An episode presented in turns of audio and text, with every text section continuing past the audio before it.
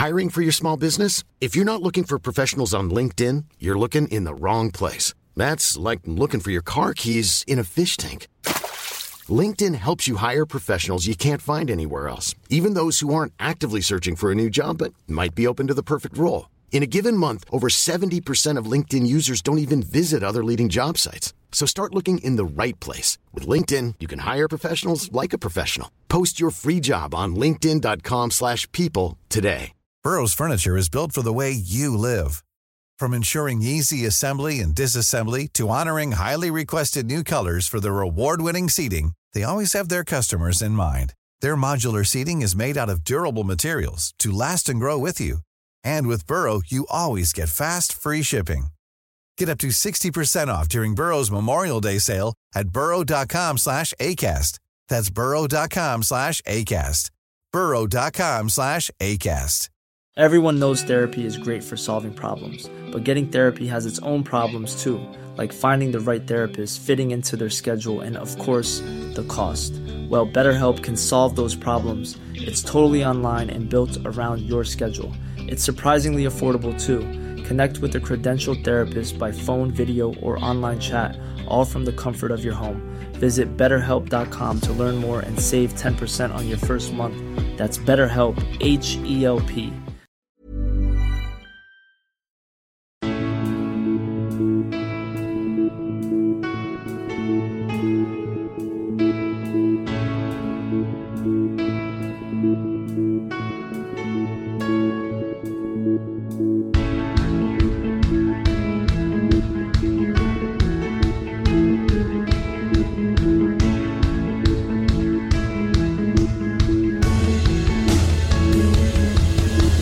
Bienvenidos a Alineación Indebida. El norte de Londres es rojo, como un Ferrari, mientras que el Tottenham siempre llega tarde. No sabemos si es por ir en un Twingo o porque el Casio se ha quedado sin pilas. Pero en todo caso, la realidad es que con Odegaard flipas, también con Ramsdale o con ese fuera de juego posicional no pitado en el derby de Manchester. Un gol reconvertido y un solo tiro a puerta del Manchester City de 6-3 a 2-1, de un calvo a otro, Manchester volvió a ser rojo, mientras que alerta roja y cada vez más preocupante la que suena en Liverpool tras el ataque devastador de unas gaviotas y como gotas de agua al suelo caen el Everton, el West Ham, el Leicester, el Bournemouth. Por arriba y por abajo todo se está apretando y esto es alineación indebida. Y para hablar de todo ello y muchas cosas más, en el programa de hoy me rodea una estupenda alineación indebida que comienza por el exjugador del Atlético de Madrid, excompañero de Coque y de Morata, es Rafa Pastrana. ¿Cómo estás, Rafa? ¿Qué tal, Ander? ¿Qué tal, chavales? Eh, bueno, yo ahora mismo mmm, la intro no sé si supera a la del otro día, pero también ha estado muy bien. Creo que tenías que haberla mejorado cuando has dicho en vez de en todo caso, en todo casio. ¡Ah, pero... mierda! Sí, joder. ¡Ah, Dios, sí! Pero sí. por lo demás, 10 de 10, gran interpretación y nada, yo pues eh, a ser un mero comparsa hoy en, en, esta, en esta alineación con eh, los estupendos contertulios que me acompañan en la tarde. Efectivamente, efectivamente, porque también está hoy aquí con nosotros el peruano más radiante del mundo ahora mismo, es Leonardo Silva. ¿Cómo estás, Leo? ¿Qué tal, qué tal, Ander? ¿Qué tal, Rafa, Manu? Bueno, eh, clara, claramente Londres es rojo, Ander, así que aquí estamos para pasarla bien. Y igual, Manchester es rojo y y quedaron atrás todas estas modas de mierda de este siglo que son el Manchester City y el Tottenham, lógicamente, ¿no? Sí, efectivamente, efectivamente. Es la primera vez, Leo, que tú y Rafa coincidís en alineación indebida, ¿eh? O sea, sí, pensando... es verdad. Sí. Es verdad. Ay, en mi cabeza alguna vez habíamos estado juntos. Ya, ya, no, no, pero es, es la primera. Sí, sí. Oh, pues oye, ojo, ¿eh? Ojo, ojo. Aquí, o sea, se, se A ver reúne si nos lo entendemos mejor. y generamos sinergia. Exacto, exacto. Esto es, solo, esto es todo lo que se busca de, de estos Esto luego lo valora podcasts. mucho Ander. Sí, totalmente. Siempre estoy ahí analizando a ver quién se lleva bien con quién, quién tiene química con quién. Esto es lo, lo, lo importante. Y finalmente, recién llegado de haber estado comentando el North London Derby para Talk Sport en la Torre del Times de Londres, es Manuel Sánchez. ¿Cómo estás, Manu? ¿Qué tal, chicos? Muy bien, muy bien. Eh, todo bien, la verdad. Lo cierto es que no he visto casi fútbol este, este fin de semana. Ya, tampoco O sea, de la Premier muy poquito. El partido del Arsenal de hoy y un rato del Chelsea del Chelsea mientras esperaba que empezara el otro, pero bueno, yo qué sé, pues algo habrá por ahí. Pero tú aportas con tu presencia, Manu, no te hace falta ver fútbol. Sí, no, es que me estaba dando cuenta ahora, mientras tal, digo, claro, es verdad que ahora hay que analizar todos los partidos y yo no he visto casi ninguno. O sea, bueno, no, o sea, es que he visto uno. ¿Eso por qué es, Manu? ¿Quieres contárselo a la audiencia? ¿Quieres explicarles tu, tu, tu sábado? No, pues ayer fui a ver la función de Harry Potter está en Londres, que dura desde las 2 de la tarde hasta las 10 de la noche. Joder. Y con dos horas de descanso entre medias. Joder. ¿Se te quedó el culo de carpeta o no? No, porque cada hora y cuarto había cambio, o sea, había descanso. Y... ¿Pero qué cojones es eso? Porque son dos, dos funciones, dos sesiones de dos horas y media, y hay un espacio de dos horas entre, entre ellas. Ya. O sea, son dos partes. No sé si igual se pueden hacer en días separados o algo así. Claro, como el cricket. Claro, eh, pues sí. Y, eso nada, suena, suena, como a los 80, ¿no? Cuando ibas al cine a ver Eras una vez en América, peli de 5 horas, ¿no? Y, ya te habían jodido el día. ¿Pero tú has, tú has vivido los 80? He vivido en boca, en boca de mi señor padre. Ah, bueno. ¿Cómo era eso? ¿Cómo, cómo, cómo? O sea, por ejemplo, las, las típicas pelis esas de 5 horas, pues había un, intermedio de como de hora, pero claro, hacía dos horas y media, descanso y dos horas y media. Entonces, mm, echabas ahí, pues como tú un poco con Harry Potter. ¿Pero qué pelis había de cinco horas? Joder, eh, hace poco, bueno, hace poco, en los 80, eras una vez en América, por ejemplo, de Sergio Leone. Ah, puf, ah, droga dura, bueno. Sí, Robert De Niro, tal. Eh. Sí, sí, sí. Rafa, con un padre cineasta, sabe de estas cosas. claro. Claro, sí, sí. Pero bueno, fantástico. Yo que estudié cine, no. Es lo bonito. Precioso, hermano. Eh, la vida que, te lleva y te trae. Es tremendo. Sí. Hablando de personas que vivieron los 80, Juan Di Mata, no él, pero su mensaje que, nos remite, eh, nos decía el otro día, para Ander Turralde, mi tío Antonio se ha suscrito a Alineación Indebida y ha disfrutado del programa de Pelé. Ya tenemos a la gente de 60 años enganchada al tema. O sea, somos el nuevo mm, saber empatar, ¿o qué? Parece. Pues saber vivir, saber vivir, ¿no? Saber, vivir. Saber vivir, saber vivir, saber vivir. Hostia, ese señor estaba muerto, ¿no? Ahora que lo pienso. El que presentaba aquello, ¿cómo se llamaba? Torre Iglesia. Sí, ¿no? Yo creo que todavía no ha doblado la servilleta, ¿no? Mm, es verdad que no me suena que esto es lo típico que habríamos escuchado, ¿no? Sí, habría habido reportajes. Habría habido algo de ello. Manuel Torriglesias, a ver. No, no, sigue, sigue, 82 años. Joder, es, es buena para la necroporra de este año, ¿eh? Uf, pues sí. Madre mía, en todo caso saludamos a... La necroporra hay que poner... No, bueno, no, sí, es que la necroporra hay que poner límites de edad, porque si no, esto, ¿sabes? Um, en todo caso saludamos y os damos la bienvenida eh, efusiva al tío de Juan Di Mata sí, sí, hombre. Saludo cordial y efusivo. Total y absolutamente. Sí, sí. No esperemos que, lo disfrute. Porque, a ver, el programa de pelea está guay y tal, ahí, como en plan de parecer que sabemos. Luego hay que mantenerse. pero luego, luego hay que mantenerse aquí en el día a día. Con, claro, luego hay que jalarse hoy un podcast que hasta que empecemos a hablar de fútbol van a pasar pues 10 o 15 minutos. Exacto, exacto, exacto. O por ejemplo podemos hablar de NFL. Leo, ¿cómo va el partido de los Bills y de los Dolphins? Pues en este momento, eh, balón para los Dolphins, 26-24 eh, ganando los, los Bills. 27-24, perdóname. Ah, Dios, te iba a decir que han, intentado dos puntos y les ha salido mal. Vale, vale, menos mal. 27. Bueno, pues eso, gente, hemos venido aquí a hablar de nuestras cosas, pero también de la jornada de la Premier League, empezando por el norte de Londres, por el antiguo White Hart Lane, el nuevo Tottenham Hotspur Stadium, que sigue en el mismo sitio, sitio chungo, al que Manu no le gusta ir y por eso hoy pues, ha decidido ir a, la radio calentita en, vez de al partido a pasar pensaba Que eran, pensaba que eran el Emirates, ¿eh? Eh, y de hecho, he visto en Instagram gente que estaba yendo al Emirates y he dicho, tío, si quedan como cuatro horas para el partido, ¿qué cojones hace la gente? Y luego resulta que jugaban las tías ahí. que, que, no sé si era Arsenal Chelsea, creo, o algo así. Exactamente. También, también comentaremos eso. Sí, sí. Ah, desastroso. Pero bueno, pero bueno, sí, sí. Y eso, eh, el Arsenal, que, que, ha ganado, que ha ganado en Reina, en el norte de Londres, después de Que en aquel partido, en el último North London Derby, en este mismo estadio, allá por el mes de abril, mes de mayo, fue aquello. Tottenham ganó con dureza al Arsenal.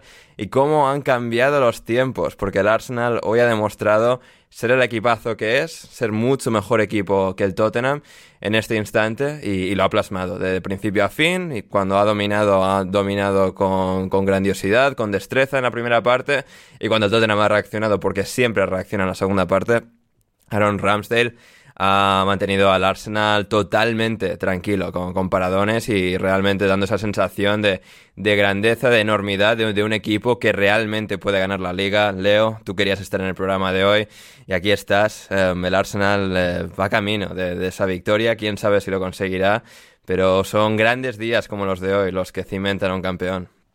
Yo quería estar acá porque siempre es bueno celebrar. Yo nunca dudé, siempre confié en la victoria, en los muchachos de, de Mikel Arteta.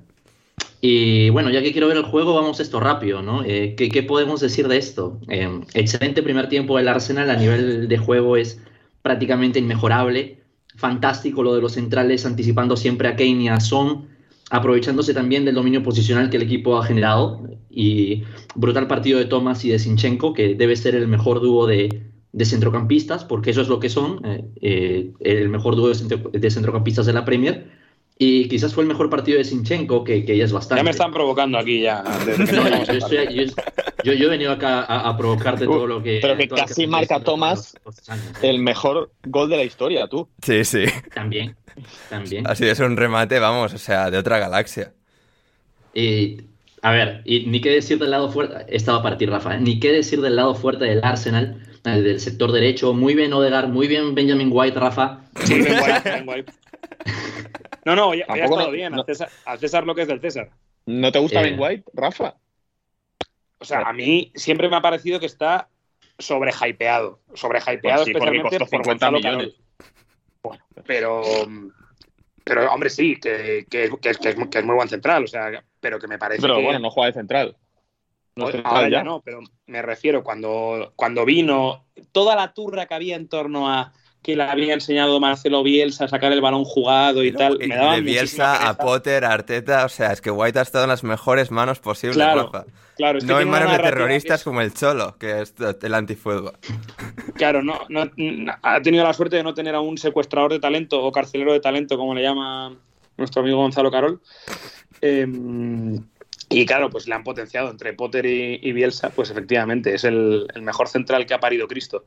Pero mm, que no, que no, que, fuera de coña. Yo cuando, sabéis que soy el primero y cuando me, equivoco o hago juicios apresurados, pues lo digo. Y yo creo que este año la temporada de Ben White es un paso adelante. Y hmm. tiene mucha razón Leo con que hoy ha estado especialmente bien. Sí. Sí, y también muy bien Eddie, ¿eh? Eh, con controles espectaculares, fajándose con los centrales, retrocediendo para asociarse, siendo siempre línea de pase. Y por supuesto Ramsel, que ya lo mencionaba Ander, pero, eh, pero él no durante el primer tiempo, sino durante todo el partido estuvo realmente pletórico. Ya, ya volveré a él. Eh, mal en el segundo tiempo, creo yo, por la forma en la cual el Arsenal está gestionando la ventaja. Ya pasó con el Brighton, posiblemente siga pasando. Estamos cediendo más balón y más altura que la que deberíamos cada vez que el partido parece cerrado le hemos dado mucha vida al Tottenham en el segundo tiempo, por lo que Ramsey tuvo que ser definitivamente el mejor jugador del partido. En el mano a mano estuvo increíble, valiente en los centros, muy certero al momento de despejar.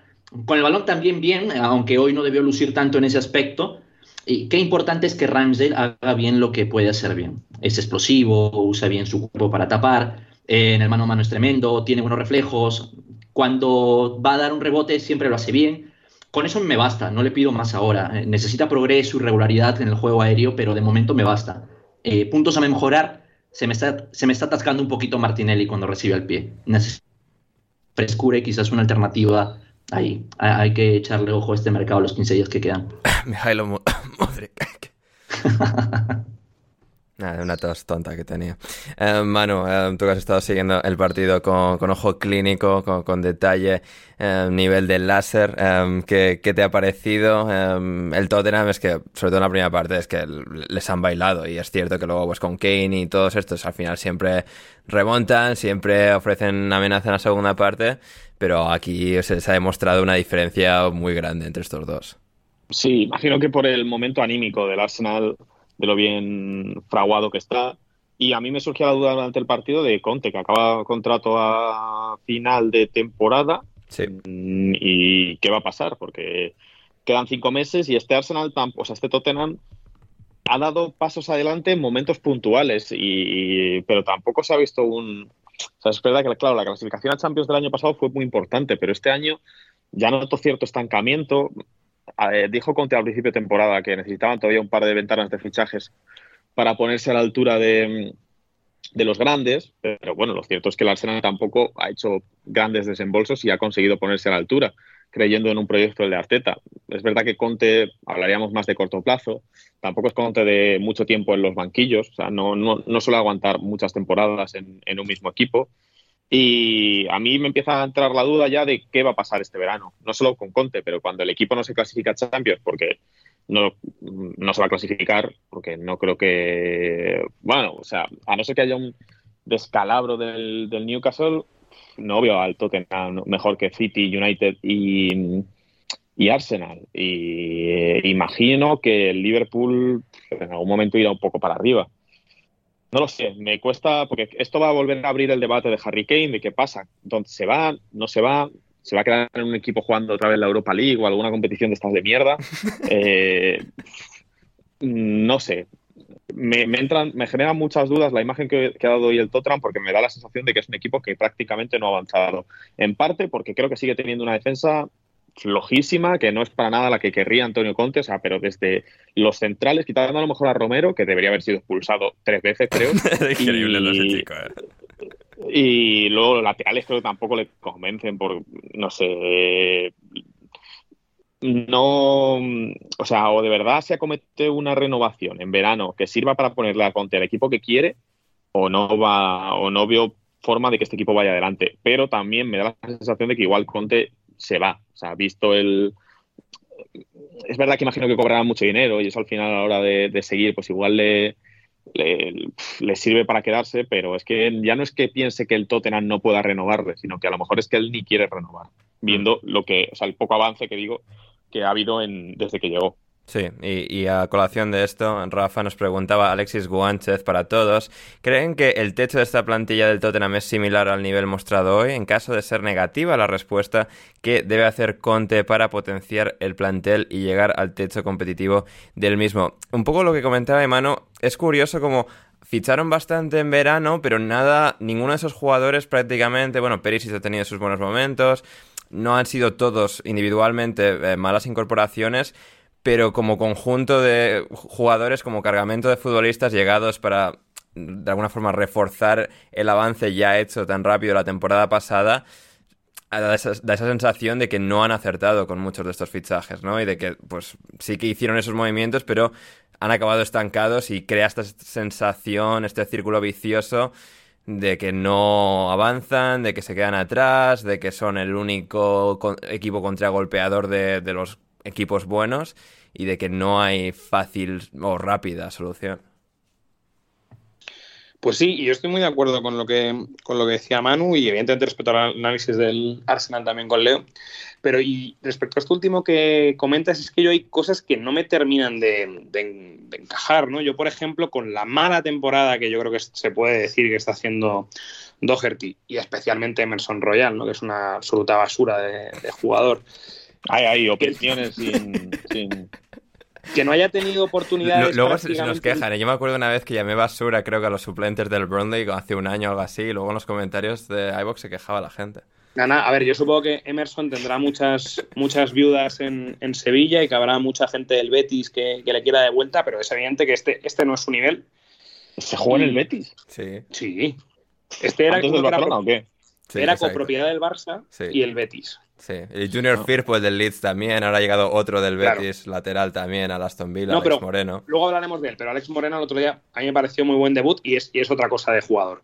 Yo lo que iba a decir es que lo que no entiendo del todo es, por ejemplo, que en, ese contexto, que prácticamente el flanco derecho, que antes decía Leo, lo bien que ha funcionado hoy el flanco derecho del, Arsenal, y podemos hablar de lo mal que ha funcionado en hoy, pero también en general en la temporada, el flanco derecho del, del Tottenham, pues que no haya tenido más oportunidades de Spence al final pensamos que evidentemente es un jugador que igual el entrenador puede pensar que si le queda grande el salto de Championship a Premier, pero que el año pasado fue fundamental en el, en el ascenso del Forest y que este año no tenga prácticamente minutos, hoy, hoy, ni siquiera estaba convocado, pues son cosas que a mí no, no, no, me, no, me, terminan de encajar por cómo es Conte y cómo le suele dar vuelta a las, a las situaciones, pero es verdad que yo creo que mmm, estoy de acuerdo con Manu en que el, el tema de la defensa es, es dramático y que tiene jugadores pues, que de vez en cuando te hacen partidos buenos, porque también hemos visto hacer partidos buenos, por ejemplo, este año al Lenglet.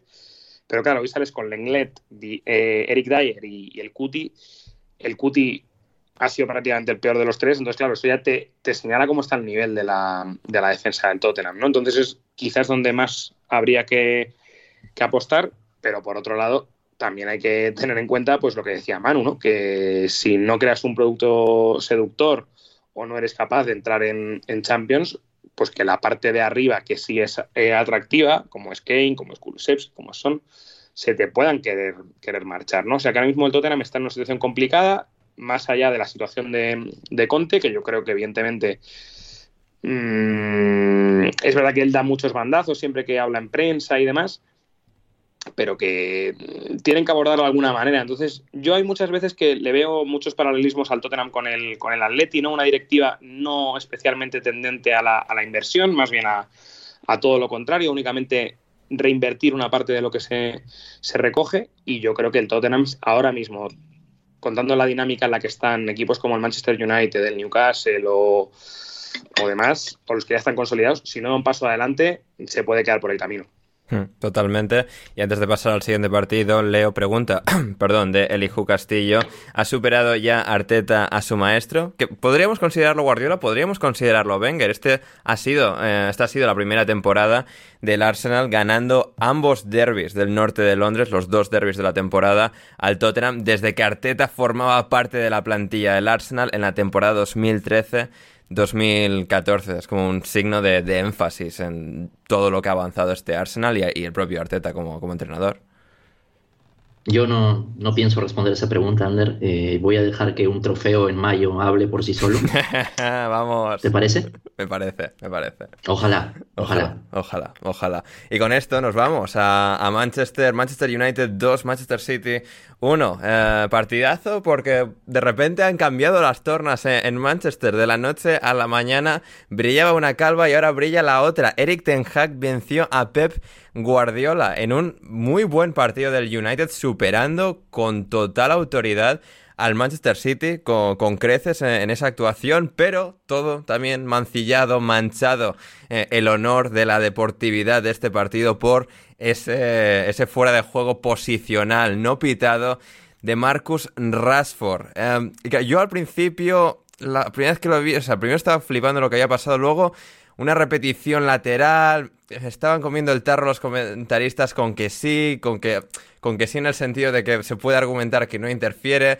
Yo, eh, de hecho, me peleé con David Mosquera un rato en, en WhatsApp solo por llevarle la contraria también. Pero, claro, es decir, luego ya viendo muchas repeticiones y tal, y un poco ya eh, analizándolo de manera más mesurada, es, es que no toca el balón, es cierto, y es gracioso el hecho de que no toca el balón pero es una interferencia eh, espiritual eh, demasiado grande como para, como para ser ignorada, Rafa. Joder, es que mmm, totalmente, o sea, yo es que la realidad es que sigo sin entenderlo muy bien, ¿no? O sea, ahora mismo que vivimos en un fútbol en el que se anulan goles porque un tío en fuera de juego posicional está medio en la línea de visión del portero Sí, para... sí, sí, yo creo que, yo creo que por eso estaba celebrando que, que, no se anulase. Solo por la tendencia que hay hoy en día de ser tan quisquilloso, sobre todo con los posicionales que son totalmente interpretables, a diferencia de los sí, juegos de fuera de sí, clásico. Que, to que, pero... que toda la vida han sido un fuera de juego muy jodido, que sí. yo recuerdo que especialmente el, el Madrid en derbis contra el Atleti se beneficiaba mucho de ellos. Recuerdo un gol de Raúl en 2003. Eh, ay, ay, pero es me, gusta, me gusta, sobre todo los días que está a mano, me gusta que hagas estas referencias.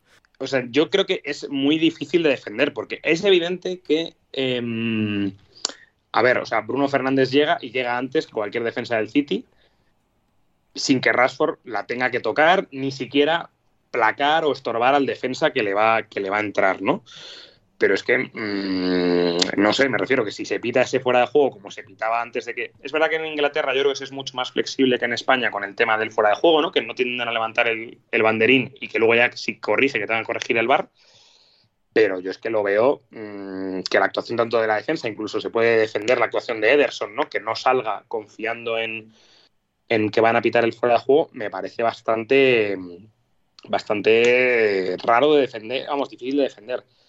Dicho lo cual, también lo has dicho tú, Ander, en la entrada, ¿no? Yo creo que el, partido del Manchester eh, es un partido muy inteligente, le deja la posesión totalmente al City, y, pero aún así le, es capaz de mantener el, de mantenerse en el partido y de, y de golpear cuando lo, cuando lo tiene que hacer, ¿no? Yo creo que otra vez un muy buen partido de Rashford, como hemos venido diciendo las últimas semanas.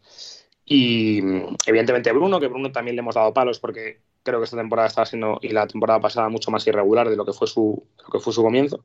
Pero es verdad que, claro, queda un poco manchado ese buen papel de los de Tenag con el tema del fuera de juego. Dicho lo cual, pues claro, habrá gente que me dirá, pues chicos, si no era fuera de juego, pues que, que hubiera corrido más en Azanaque o tal y que hubieran llegado a cortar el balón, ¿no? Pero ya te digo yo que me parece una jugada muy, muy cuestionable.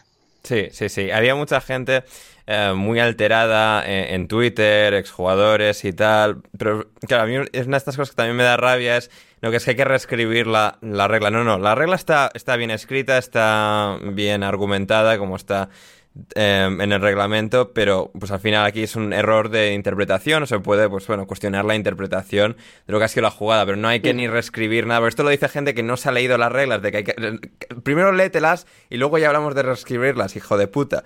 Pero, pero sí, yo, yo, eh, yo, entiendo, o sea, en este caso sí que estoy de acuerdo de que al final, pues sí, no, no es la, mejor apreciación, porque sí, no la, no la toca Rashford y es como por eso una jugada como muy eh, estrambótica, pero al final, pues sí, la, influencia en el campo de visión, en hacia dónde van a, proteger la jugada Ederson, Akanji y tal, partiendo de la base de que Rashford eh, está o asumiendo que está en posición reglamentaria, pues es lo, que es.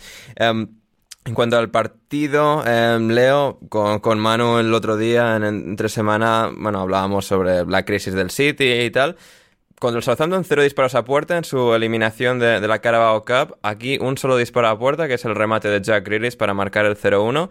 Y el United les remonta desde la nada. El Manchester City eh, no se había quedado en un solo disparo a puerta en un partido de Premier League desde el año 2018. Y remontar no le remontan prácticamente nunca. De hecho, recuerdo al Manchester United en otro derby hace unos años haciendo lo mismo, remontando, si no me equivoco, un 2-1 en contra en el Etihad para ganar 2-3 aquí entre, entre Rashford y, Bruno, eh, más allá de la controversia de la jugada, lo, lo, hicieron, pero fue un partido muy interesante por eso, porque el United creó más ocasiones que el City, creó más goles esperados, que es algo que nunca ocurre con este City.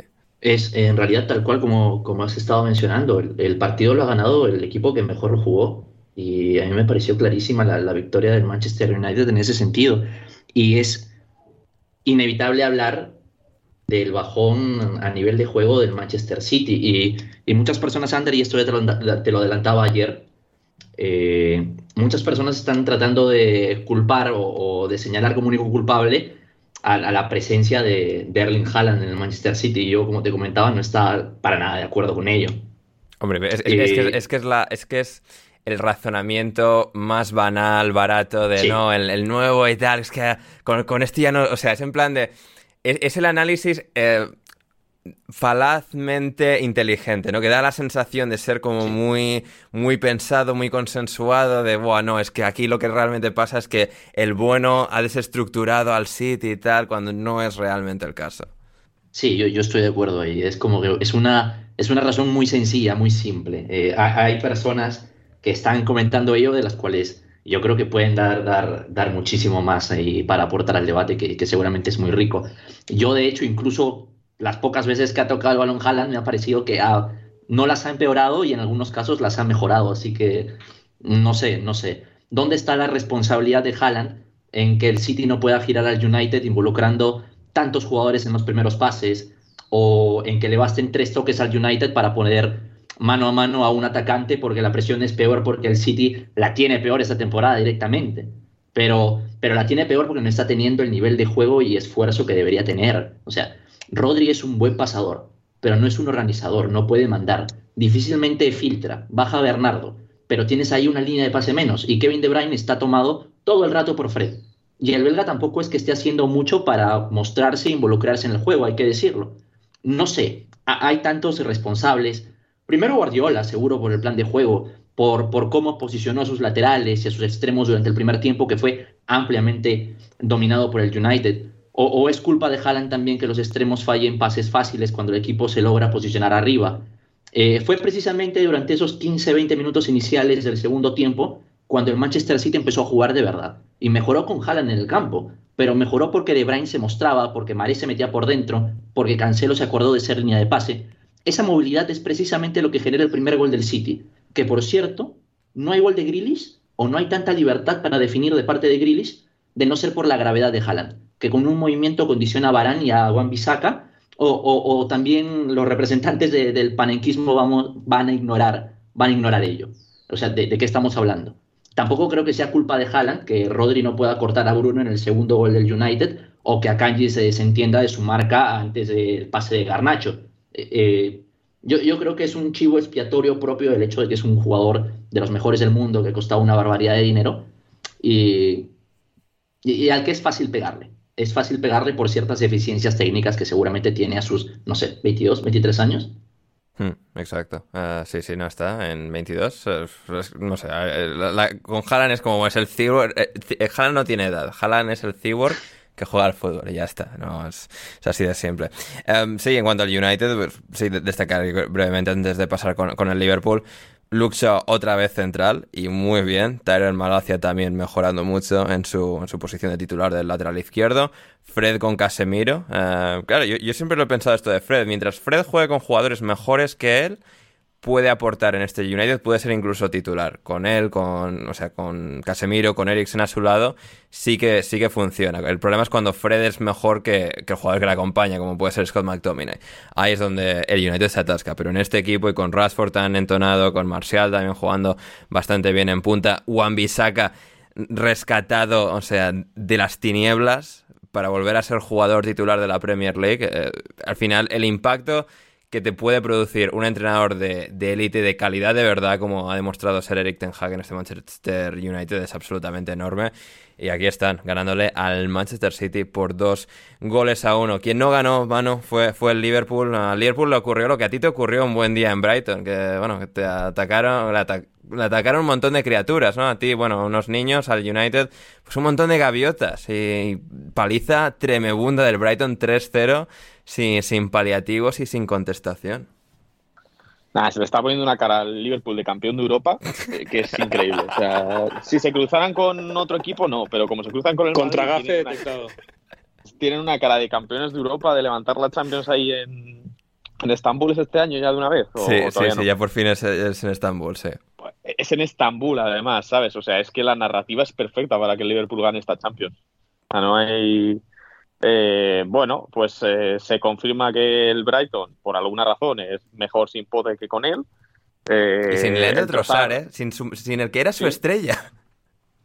Sí, que, está apartado y que, bueno, a lo mejor vuelve, a lo mejor no, porque no tiene pinta, la verdad, ya que vaya a volver. Típico pulso porque él se ve muy por encima del equipo, ¿eh? pero cuidado el equipo que empieza a estar por encima de él. Y, y al Liverpool, pues porque es Klopp, ¿eh? pero ya eso empezaba a oler mal. O sea, no sé qué, o sea, es un, al final es un cúmulo de cosas, de la marcha de Sadio Mané, de las lesiones, de la renovación de Mohamed Salah, que cada vez se parece un poquito más a la de Aubameyang en su día en el Arsenal, eh, de gente como Darwin Núñez, no sé. Mm, es verdad que el otro día leía sobre la cómo ha podido perder hambre el Liverpool, cómo un equipo que lo lleva dando todo, que cinco años, ¿no? Más o menos, si pusiéramos esa marca a lo mejor en enero de 2018, cuando, cuando viene Van Dijk y tal, si pusiéramos esa marca ahí en estos cinco años, el Liverpool ha hecho un esfuerzo casi sobrehumano para pelear contra el City en la Premier y contra los mejores equipos de Europa en la, en la Champions. En ese periodo de tiempo, el Liverpool ha estado cerca de ganar varias ligas, al final se ha acabado llevando una, solo una en este periodo de tiempo, y en la Champions ha jugado tres finales. En, diría que, mm, bueno, en dos de ellas tres, favorito y en otra no. Ah, bueno, claro, tres con, la, de, con la de Kiev, sí, sí, Kiev, Madrid y, París, sí. Sí, estas tres finales, en dos de ellas era favorito contra el Tottenham y creo que el año pasado contra el Real Madrid yo diría que eran favoritos. Según las apuestas lo era. Eh, y perdieron la final, eh, perdieron dos de esas finales, la de Kiev que podía ser más entendible y la del año pasado, que o la de este año, que solo es entendible porque juegan contra el Real Madrid. Y al final lo piensas y en este ciclo de cinco años, el Liverpool que ha exprimido la liga hasta los noventa y pico puntos, que ha llevado al City hasta eh, el límite mayor, va a sacar que una liga y una Champions y copas de esas de mierda. Eh, es como eso tiene que ser también mentalmente duro, ¿no? Para los futbolistas, para decir, sí, lo hemos dado todo durante todo este tiempo y lo único que hemos ganado es una puta Premier guarra que la tuvimos que celebrar en Anfield sin nadie y, una Champions que encima se la ganamos al Tottenham, que no, o sea, que debería contar un poco menos, ¿sabes? Como tres cuartos de, de Champions. Igual a estas alturas esta gente está ya, ¿no? Como cambio de ciclo, o sea, como si, o sea, que si ahora mismo se fuera Klopp, no se va a ir ahora en mitad de temporada, obviamente, pero a final de temporada que se cerrara este capítulo, no me extrañaría, porque ya este Liverpool está como superado. Y me parece que el aspecto mental puede ser muy importante y que el hecho de eso, de echar la vista atrás y pensar, porque creo que la salida de Mané fue un poco como de que cerraba una etapa en el, en el Liverpool, que se marchara un futbolista que ha sido tan importante, siempre me quedó la sensación de que se había infravalorado su marcha y ahora creo que estamos viendo las consecuencias de ello. Sigue siendo un equipo peligroso, pero porque en una eliminatoria al final es el Liverpool, pero no estamos acostumbrados a que al Liverpool de club le meta tres el, Brighton de no sé quién. Para que luego diga la gente que, que Manu no sabe de fútbol, ¿eh? Tremendo análisis que se acaba de, pegar el corresponsal de la agencia F. Em, Rafa, em, como... Sin ver el partido, ¿eh? Sí, no, no, pero el análisis macro, global del Liverpool es, o sea, cremita. Em, Rafa, Tú, como la, voz de la experiencia del jugador eh, profesional, ¿qué, opinas? Bueno, profesional nunca llegué. Bueno, más o menos. Exeter es profesional. Yo lo que no sabía, no sabía lo de Coque, ¿eh?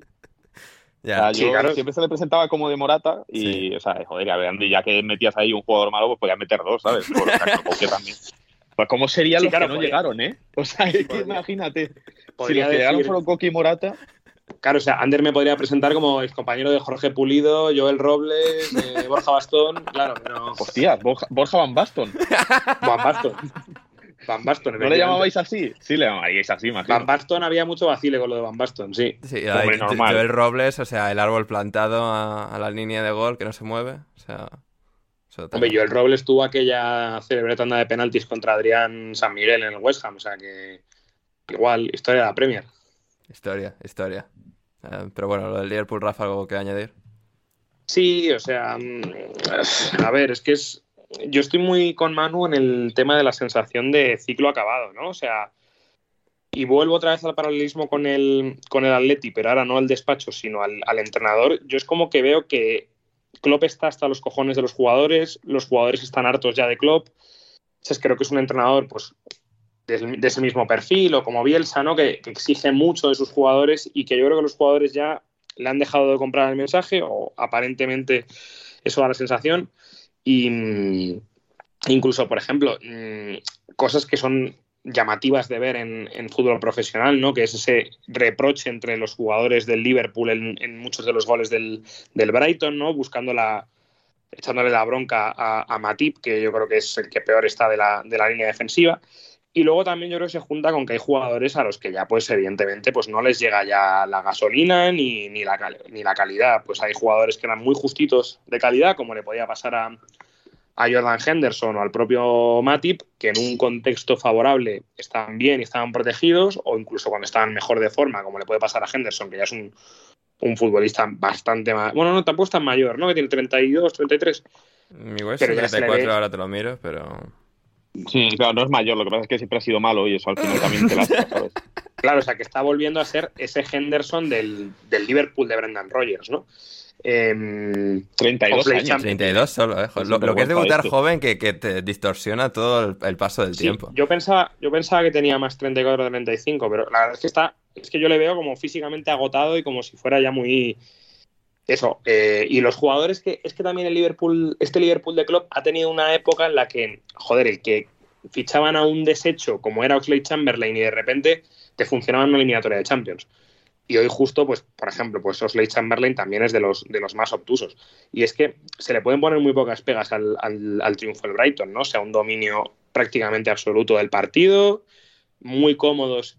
Y una cosa que me ha dado la sensación, y por eso digo el tema del agotamiento entre jugadores y entrenador, porque lo veo exactamente igual en el Atleti, se nota mucho en la presión, porque la presión que hace el Liverpool es muy mala, y al contrario, la presión que le hacen los rivales al, Liverpool da la sensación de que no tienen por dónde salir nunca, porque están como tan mal colocados o como mm, con tanta falta de confianza que robarles el balón como les hace el Brighton en prácticamente todos los goles en, arriba da la sensación de ser fácil, ¿no?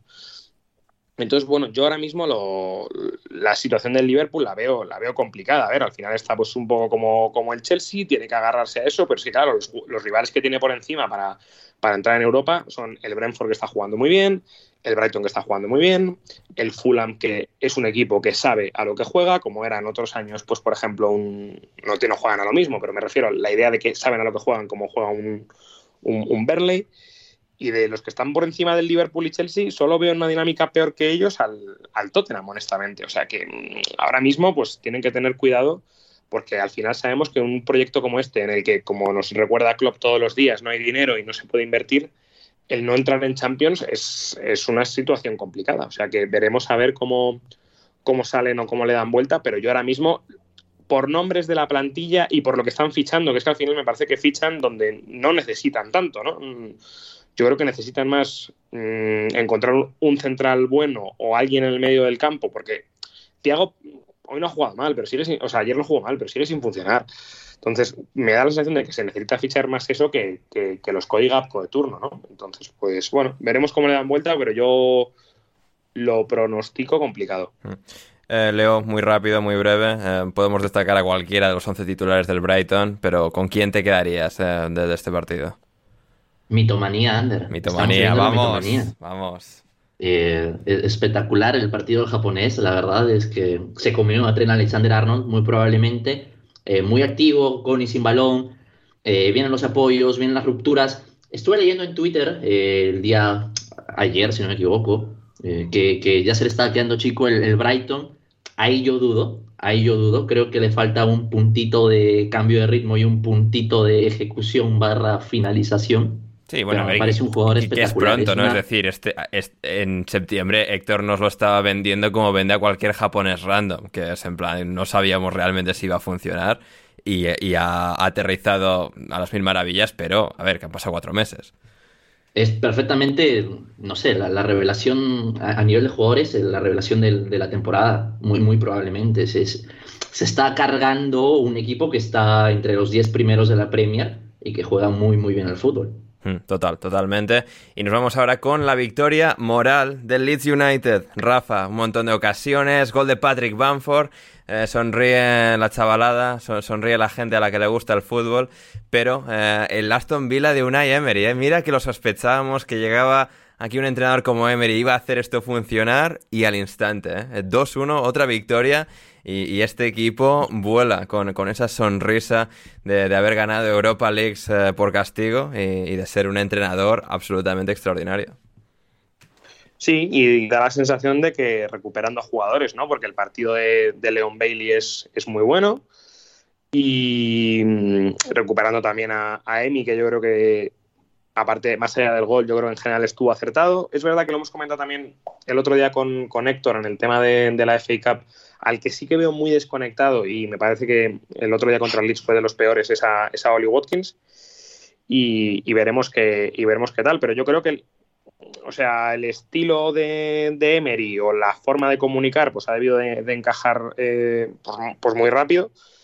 Y incluso, joder, cosas que son un poco como más mm, de laboratorio, como podría ser el fichaje de Alex Moreno, que los últimos laterales que ha exportado el Betis a la Premier pues no se habían caracterizado por ser un, pues un gran, un gran, claro, en buenos directamente. Joder, Alex Moreno, más allá de que en ataque estuvo bien, en defensa eh, le, salva, le salva un gol a Rodrigo Moreno que, ya se iba para adentro, eh, ya se había meado el portero y tal. O sea que me parece que le van encajando las piezas. Me gusta bastante este Aston Villa, eh, me da la sensación de que es un equipo que, o sea, como que tiene muy claro lo que juega con la idea de Emery. Y si es capaz de, con este 4-4-2, eh, salir para arriba, encontrar sobre todo a Bailey, que es el que, el que rompe un poco más, y que sea ese jugador que apuntaba maneras en el Leverkusen, la verdad que nos lo, nos lo podemos pasar muy bien con ellos. Y en el Leeds, pues, a ver, un poco lo de, lo de toda la temporada, ¿no? Tampoco vamos a, descubrir la, pólvora. Creo que justo lo que, le, lo que mejor le funciona son, son los cambios, la entrada de, de y sobre todo de, de Banford.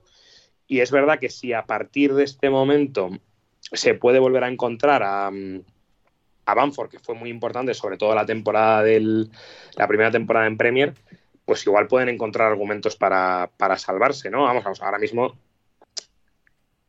Ahora mismo parece que, habrá tres peores, fácil, pero quién sabe. Sí, geográficamente la tabla están cómodos, pero están a dos puntos del West Ham, que es verdad que es posiblemente de los tres de abajo de los que están peor dinámica, al menos en Liga, ¿no? Pero yo creo que el, que el Leeds, tal y como está jugando, que no, no juega mal, eh, me parece que está un poco más incisivo de lo que era el, el último mitad de año con Bielsa. Mm, creo que se puede creo que se puede salvar. O sea, yo creo que hoy hay muchos brotes verdes que salvar, dentro de que creo que fue muy mal partido de, de Meslier, los centrales no estuvieron bien, Pascal Stroik en banda izquierda. es que el, tronco móvil este en el lateral contra Leon Bailey fue una cosa. Claro, es que efectivamente, claro, que yo he hablado bien de Leon Bailey, pero quizás tendría que hablar un poco contextualizando contra qué se enfrentó Leon Bailey, ¿no? O sea, pues contra una grúa eh, varada en un charco de barro, ¿no? Exacto, exacto, exacto. Y hablando luego también del partido, estrella del sábado, em, leo el partido que, que, Manu decidió no ir a ver en directo, Brentford Bournemouth, prefirió ir a ver Harry Potter. Partido, bueno, no brillante de ninguno de los dos, pero el Brentford es tan bueno como equipo que a pesar de que sigue siendo la misma plantilla de siempre y que se les pusiese en otro contexto, se vería que son jugadores un poco del montón son tan buenos, están tan bien automatizados, coordinados en todo lo que hacen, que te pueden hacer un partido de lo más meh, de lo más mediocre, que le van a ganar 2-0 al Bournemouth fácil también, y eso es lo que vimos. Tenemos que empezar la, campaña under. Necesitamos que perdonen a, Tony. Sí, sí, sí. Lo necesitamos. Lo necesitamos. O sea, yo, quiero mucho a este chico. Lo de los penaltis y cómo los Nunca he visto un lanzador de penaltis que me haya maravillado más que Ivan Tony por, amor a la liga, por amor al fútbol, e, es como, por amor al fútbol, perdón, al fútbol. Es, necesario que, que, Tony sea perdonado, que se olviden sus pecados y sus posiblemente crímenes y, que lo, lo que hay que saber es a qué apostó y en función de eso juzgar su pena. A ver, tiene, tiene pinta de en plan apostador así de estos hijos de puta que, a todo. Que, te apuestan a un Harlepool Colchester y, a cosas raras que no le interesan a nadie. Claro. Libertad, presos, Sporting. Claro. Queremos un despliegue de todas sus apuestas, un análisis sobre ellas, y entonces a partir de ahí vemos, ¿sabes? Si ha apostado a putas mierdas en plan de subnormal. Si son apuestas con sentido, cosa, ver sus ganancias. Si ya ha conseguido sacar dinero de ello, le perdonamos. ¿Qué ha palmado? Al trullo.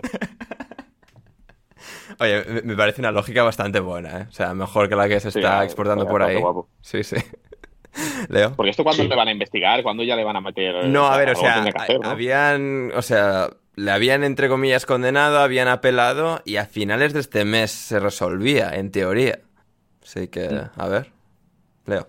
Que no, que no se resuelva. Que no, se, resuelva, efectivamente. Que, que siga, que, siga, que vaya esto a varios años, que nunca se decida y hasta entonces que, que, complete Tony su carrera. Y luego ya, ya así eso después eh, terminamos con eso. Pero bueno, sí. Eso sí. Y, también hablando un poquito del, tapado, un, un ex gunner, Kevin Josh da Silva, eh, sobre todo en la última asistencia para, para Jensen, que, que anota el gol más fácil de su carrera. Es que se lo deja prácticamente servido el gol. Eh, es, un talento interesante, interesante. Ojalá tenga continuidad física, que es lo más importante para él. Sí, sí, sí. No, es, es tremendo. Como todos estos jugadores, incluso Janet, eh, centrocampista y tal, de repente lo ponen de lateral izquierdo. Ben Mee ahora es central titular junto a, junto a Ethan Pinnock. David Raya también está a nivel eh, espectacular todo, todo está absolutamente potenciado y el, trabajo de Thomas Frank, o sea, lo hemos destacado muchas veces, no lo hemos destacado lo suficiente porque es una absoluta maravilla. Y lo que no es una maravilla en absoluto, la, otra cara de la moneda, la otra cara de la Premier, del fútbol, el Everton de Frank Lampard, hermano, o sea, qué, absoluta vergüenza y tristeza de equipo, que se pusieron 1-0 arriba eh, contra el Southampton en casa, parecía que sí, que se lanzaban, que iban bien y tal, y les acaba remontando. Este equipo de, Nathan Jones eh, para ganarles 1-2. Eh, Pickford, o sea, lamentable actuación en la falta, sobre todo que, que, la escuela WordPress, luego un segundo gol suyo y aquí sí están las cosas. Tres victorias seguidas del Southampton, ¿eh? Sí. En Copa, en Copa de la Liga y en Premier League. Bien, a destacar sobre todo esas amenazas de, o sea, que un presidente no puede ir a su campo porque es peligroso para su integridad física. O sea, el presidente y toda la directiva, eh, ojo, eh. Claro, claro. Estas cositas siempre te animan la prueba de un partido, siempre, bueno, porque además, ¿cómo lo sabes? O sea, ¿Cómo sabes que es peligroso que, el tío vaya? No sé si habían como intentado atacarle en, durante la semana. No, no, no estoy seguro del origen de, que se tomase esta medida. Luego había mucha afición del Everton, que también yo siempre esto lo veo de sí, lo típico de no quiere que su propia afición quede mal, dice lo de no, es que, la, es que nos están haciendo eh, quedar como criminales, ¿qué tal? A ver, esto mm, no, no, no, veo yo tanto que sea una cosa de influir la opinión pública, porque esto solo lo, único que hace cuando alguien lee esta noticia es en plan de no quemar la afición, sino vaya puto desastre de club. Así que... Y le preguntaron luego a Lampard después del partido, oye, eh, ¿qué te parece que haya pasado esto, tal, que lo del presidente, tal? Y dijo, bueno, que los aficionados son muy, como, como ha dicho, que lo sienten, que lo viven mucho, son muy apasionados, algo así. a eso, eso, pues, apasionado, pero no tienes por qué intentar matar al presidente. O sea, no, no tienes por qué intentar colgarle en una gasolinera como si fuera Mussolini. ¿Sabes? O sea, hay hay límites y no sé, no entendí muy bien lo de Lampard. O sea, Lampard hubiera justificado la agresión hoy a Ramsey diciendo que los aficionados son muy apasionados. Me imagino que no, ¿no? Diría, hostia, vaya puto café el tío que ha ido a darle una patada y ha salido corriendo. O sea, ha sido lamentable. sí, sí, no hemos hablado. La, la, agresión a Ramsey, que le ha dado una pata por la espalda y luego ha intentado salir corriendo. Sí, sí, subiendo, subiendo, las gradas. ¿eh? Qué, qué, qué, horrible. o sea, a Eric Dyer, buena, buen homenaje a Eric Dyer, dicho esto, eso es verdad. No había pensado pero muy bien. A ver, está muy bien el, o sea, esto al final ha desembocado, claro, en el meme de Arteta, que no sé si lo habéis visto, mientras llevaba a Ramsey y le intentaba calmar, ha visto de reojo cómo eh, saca, Granit Saca. Sí, sí, ha visto cómo saca y, y, Arteta salió disparado por Saca, eh, que no la líe más. Sí, sí. Porque sabe, hostia, este, este va a pegar a alguien y le van a sancionar 10 partidos. Sí. Dean del Telegraph ha puesto la imagen por frame y se ve justo el momento en el que Arteta se da cuenta de que saca va con un cuchillo en, la mano a asesinar a alguien y, está muy bien. O sea, al final, como siempre, ¿no? De todo lo feo también salen cosas bonitas. Exacto, exacto. Em, en cuanto a lo futbolístico, em, Leo Ward Prowse, ahora colocado de media punta por Nathan Jones, acercado más al área y le ha dado los frutos exactos que creo que buscaba con este movimiento. Pones a Diallo y a Lavia por detrás. A Ward Prowse, que sin ser un jugador hiper genial en, en balón activo, que a veces nunca ha tenido esa, esa amenaza tan voraz eh, llegando a esa segunda línea, eh, aquí, aquí la ha tenido y parece que, bueno, después de las probaturas iniciales, de que a la gente se le fuese un poco la pinza con las críticas a Nathan Jones, puede que este Southampton tenga vida después de todo. Sí, sí, sí, qué bien ha pisado el área en el primer gol. O sea, la habilitación de Che Adams es fantástica, pero toda la secuencia, todo lo que continúa después de esa habilitación es por pura maravilla. ¿eh? Lo que hizo Ward en el primer gol fue fantástico. Quizás ese sea el rol que le permita crecer la próxima temporada en, otro club, en otro nivel de, exigencia. E, ese Ward eh, llegador sería muy interesante, eh, sumando goles, pisando área. Vamos a verlo las próximas jornadas y qué bien le pega, pero yo tengo una pregunta, Ander, porque tú sabes que este portero siempre le suelo pegar. A mí Basuno me parece una completa basura de portero. Oh, Rafa está contigo, ¿eh? Rafa fue el primero. O sea, Rafa le criticó a Basuno cuando yo ni sabía quién era este chaval que había jugado en el Porto. No, yo simplemente dije que era mucha pasta para No, ya, ya, pero luego Gonzalo salió a pegarte y tal, porque Gonzalo es así, o sea, pero. Sí, sí, Gonzalo, a Gonzalo le molestó, como todo lo que digo yo, pero... Sí, de hecho deberías dejar de llamar a Gonzalo. Pues está. Pues ¿Os acordáis que teníamos un tier que era en plan mil pavos y le compramos un billete de avión a Gonzalo para sacarle el LATAM? Pues tendría que haber otro que es en plan, le sacamos el LATAM, pero no le volvemos a llamar nunca más. Está confirmado para el jueves, ¿eh? así que bueno, ya. O sea, vuestro gozo en un pozo. Pero bueno, esto era para hablar de Bazuno. O sea, Rafa, Leo, ¿algo queráis decir? Eh, es, es, un portero que no tiene no da seguridad por arriba. El, juego aéreo le cuesta, le cuestan los reflejos, le cuesta reaccionar, le cuesta dar seguridad con las manos, le cuesta despejar. No sé qué hace bien, no, encuentro una sola cualidad de Basuno que haga, que justifique el hecho de que sea titular toda la puta temporada le va a costar la categoría al Southampton. Ya. Sí. Y eso que el Southampton llevaba años de que si este portero, que si el otro y tal. O sea, había probado ahí un mogollón de gente. Y, al final se han quedado con este y puede que igual tengan que empezar a cambiar otra vez. Está don, Wilfredo Caballero eh, en el banquillo, ¿eh? No joda. sí, sí. Así que ahí está. Dentro de que dentro de que me parece que efectivamente no es un portero con nivel Premier, como bien dice Leo, también es que tenemos que hablar de que le protege Hoy han estado bien Kaletakchar y, y Salisu, pero es que la temporada de Lianco. es que Lianco, jugador de culto, ¿eh? Se me ocurren pocos centrales peores este año que en Premier. Posiblemente eh, el peor es Senesi con diferencia por actuaciones, pero Lianco debe ser, en actuaciones individuales, debe ser el segundo peor defensa de este año con mucha diferencia sobre el tercero. Bueno, y, el tercero quizás sea Daniel Marte y con esto nos vamos a Nottingham Forest 2, Leicester 0. Joder. Em, o sea, tremendo derby en las eh, East Midlands. Em, el Forest, bueno. No, las, las, las, Midlands del Este las llaman ahora. Ah, las Midlands del Este. Ah, qué bien, qué bien. Pues eso. Las Midlands del Este, color celeste. Em, no sé, o sea, el Leicester, nada, o sea, el Mundial les ha vuelto a dejar sin, sin gasolina. Eh, vamos, no, les queda ni aire para respirar. Y el Forest, eh, Steve Cooper ahí con esa mirada tan extraña que tiene, han tirado, han tirado, han tirado y de repente pues tiene un equipo decente, con Gibbs White siendo el amo y señor de este equipo, doblete de Brennan Johnson en este partido, Gustavo Escarpa también, eh, sacado de, la nada un poco ahí de la Libertadores que estaba jugando con, con Palmeiras. Y aquí está, Forest ganando y ganando bien al equipo de Brendan Rodgers, Rafa. Es verdad que yo creo que hoy el, el Leicester no está tan mal como tradicionalmente. De hecho, eh, tiene dos ocasiones eh, Harvey Barnes que son inexplicables que las, que las falle, porque de hecho no, es, eh, no se suele caracterizar Harvey Barnes por fallar este tipo de jugadas.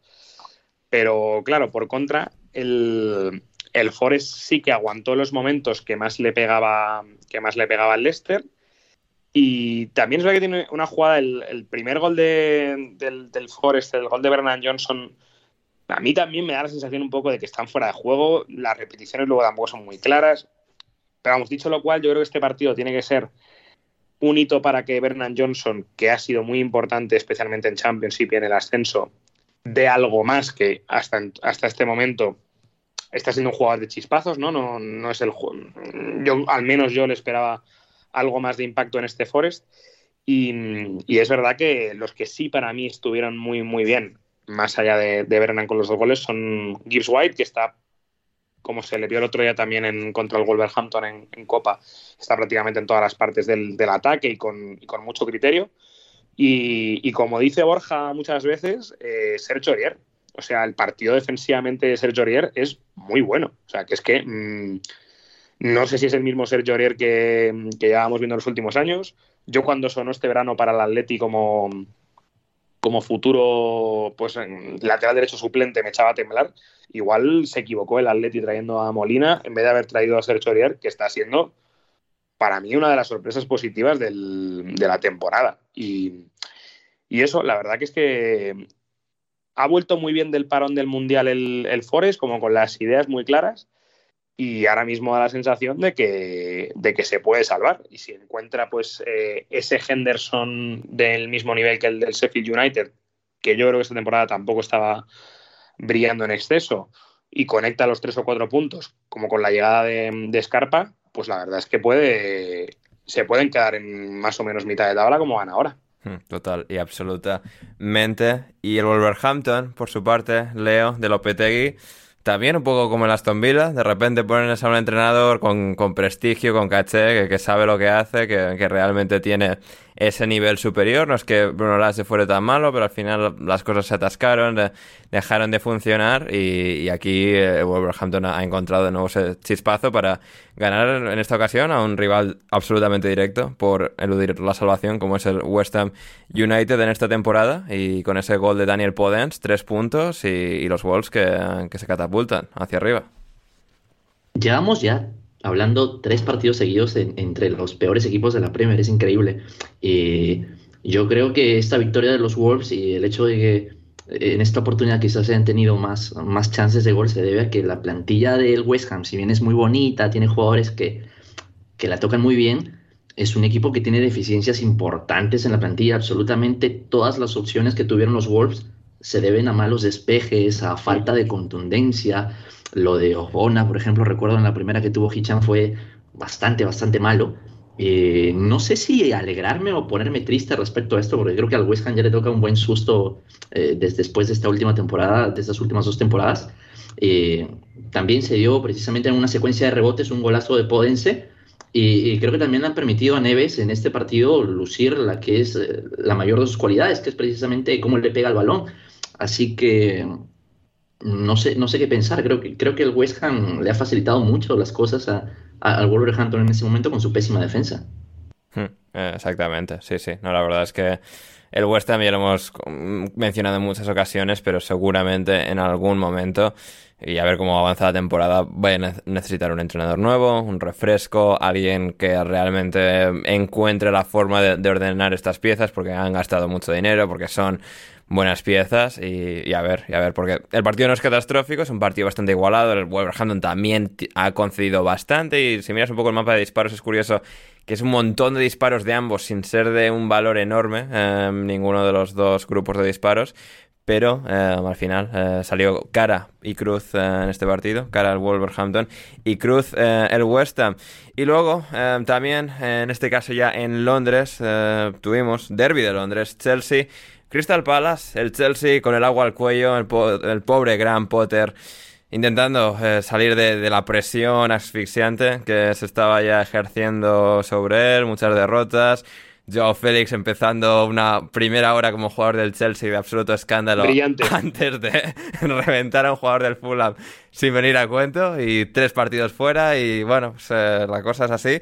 Pero el Chelsea pues al final tiene muchos jugadores de los que tirar, muchos han estado lesionados, ha habido, bueno, pues una temporada muy complicada en muchos sentidos, pero em, aquí, Manu, victoria y buen partido. Me ha parecido un sólido partido del Chelsea, no brillante porque al final han tenido que estar ahí remando, peleando ese tramo final cuando el Crystal Palace ha, perseguido, ha, ido en busca de desempate, pero aún así con todo, con los debuts, con Benoit Vallasilen en la defensa, Luis Hall, que ha sentado a Cucurella, lo cual también es un poco flipante, que va en portería, Gallagher con Jorginho en el centro del campo, Chukwuemeka, primera titularidad de media punta, han podido sacar tres puntos de oro de aquí. A mí lo de Cucurella no me sorprende porque el día del City, el 0-1 en Stanford Bridge, le pegan un baile a Cucurella que es tremendo. O sea, no, no, recordaba yo que a un lateral le hubieran ganado tantas veces en uno para uno como, como Cucurella ese día. Entonces, bueno, yo creo que se ha cansado Potter o está buscando, no le gustó ya lo que vio aquel día y está probando otras cosas, porque al final Hall está jugando bastante, van, en varios partidos. Eh, sobre el Chelsea, bueno, pues sí, al final, bueno, Havertz por lo menos ha ejercido del 9 con ese gol de cabeza. Es verdad que el equipo ha acabado sufriendo mucho, que hemos acabado viendo a Koulibaly de lateral izquierdo para despejar balones, que el Chelsea sigue siendo un poco casa de putas porque no, o sea, lo de, lo de anunciar a un futbolista en el mitad del partido, tío. O sea, esa esa. Mm, Eso es del Atleti de los Gil. O sea, esa carta normalmente te la juegas, o sea, te la guardas, ¿no? Si, si palmas, ¿no? De palmas, anuncias el fichaje y desvías un poco la atención. Anunciar el fichaje en el minuto 30 o en el minuto 20 es una cosa sí, bastante. O sea, porque estaba como cerrando el fichaje durante la primera parte. O sea, estaba ahí en, las oficinas de Stanford Bridge, ahí en lo que lo iban anunciando y tal. O sea, una cosa muy, muy tremenda. Ha sido un poco ha sido un poco porque estaba allí, allí en el estadio y ha bajado al campo y tal, y ha sido como en plan de, bueno, pues tendremos que anunciarlo, ¿no? Lo han tenido que anunciar. ¿Alguien tiene algún tipo de referencia del chaval este? Iba, iba a preguntar lo mismo. es extremo. Es extremo izquierdo, de 100 millones. O sea, ¿qué cojones tienen otro puto extremo, tío? es, increíble. ¿Y por 80 millones? Bueno, sí, 80 y tal. que no era delantero. Sí, y bueno, que en euros son 100, ¿no? En libras 80, sí, o sea... sí, 90 y algo. Sí. 90 em, y algo millones de euros. Leo, tú te comprometiste así el al hecho de que si el Arsenal lo fichaba ibas a ver partidos del Shakhtar para ver si este jugador realmente existía o, era simplemente una leyenda urbana. Sí, pero ha fichado por el Chelsea. Así que nada. Ahora pues vamos a tener que descubrirlo en, en la máxima competición porque la verdad es que yo lo que tenía entendido es que era un extremo, que tenía muchísima facilidad para regatear y con un cambio de ritmo descomunal y por eso me parecía más o menos atractiva la opción, pero eso es todo lo que, lo que manejo ahora de él. Pero también entiendo que el panorama no se le puede colocar más cuesta arriba a, un chico que tiene un perfil más o menos medio de, crack, que tiene ahora una afición muy grande, que, que lo detesta, porque creo que la afición del Arsenal lo va a perseguir toda su carrera. Y por otro lado, creo que los 100 millones le van a exigir un mínimo prácticamente ya. E, entonces, no creo que el Chelsea sea el mejor contexto para traer a un jugador desde Ucrania, para tener que justificar no ha sufrido ya lo suficiente, ¿no? No ha sufrido ya lo suficiente ese chico.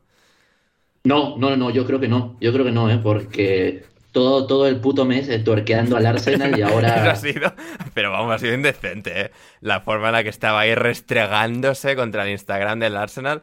O sea, haciendo o sea, llamadas de apareamiento. O sea, tremendo. Eh, eh, yo, yo, no sé cómo va a ser, o sea, yo, yo, no sé cómo va a ser para justificar ciertas cosas, o sea, es muy fácil que las cosas se le compliquen con ese nivel de inversión, no le deseo el mal para nada, pero al Chelsea, por supuesto que sí. Entonces, ojalá le vaya mal en este fichaje y que sea un fracaso más de Todd Welly. Pero yo aquí, retomando lo que decía lo que decía Manu, pero ¿qué, qué ha hecho para que el. Me suena que hizo algo en una eliminatoria de Champions. En, en la fase de, grupos de Champions. Ha jugado muy bien en la fase de grupos de, o sea, de Champions con el Shakhtar de los ucranianos. en un equipo que ha quedado tercero o cuarto en, la, en su grupo. Bueno, pero que, pero que todos esperábamos que hiciesen el ridículo, les metiesen todos seis porque son una panda de ucranianos y no brasileños por culpa de la guerra. O sea.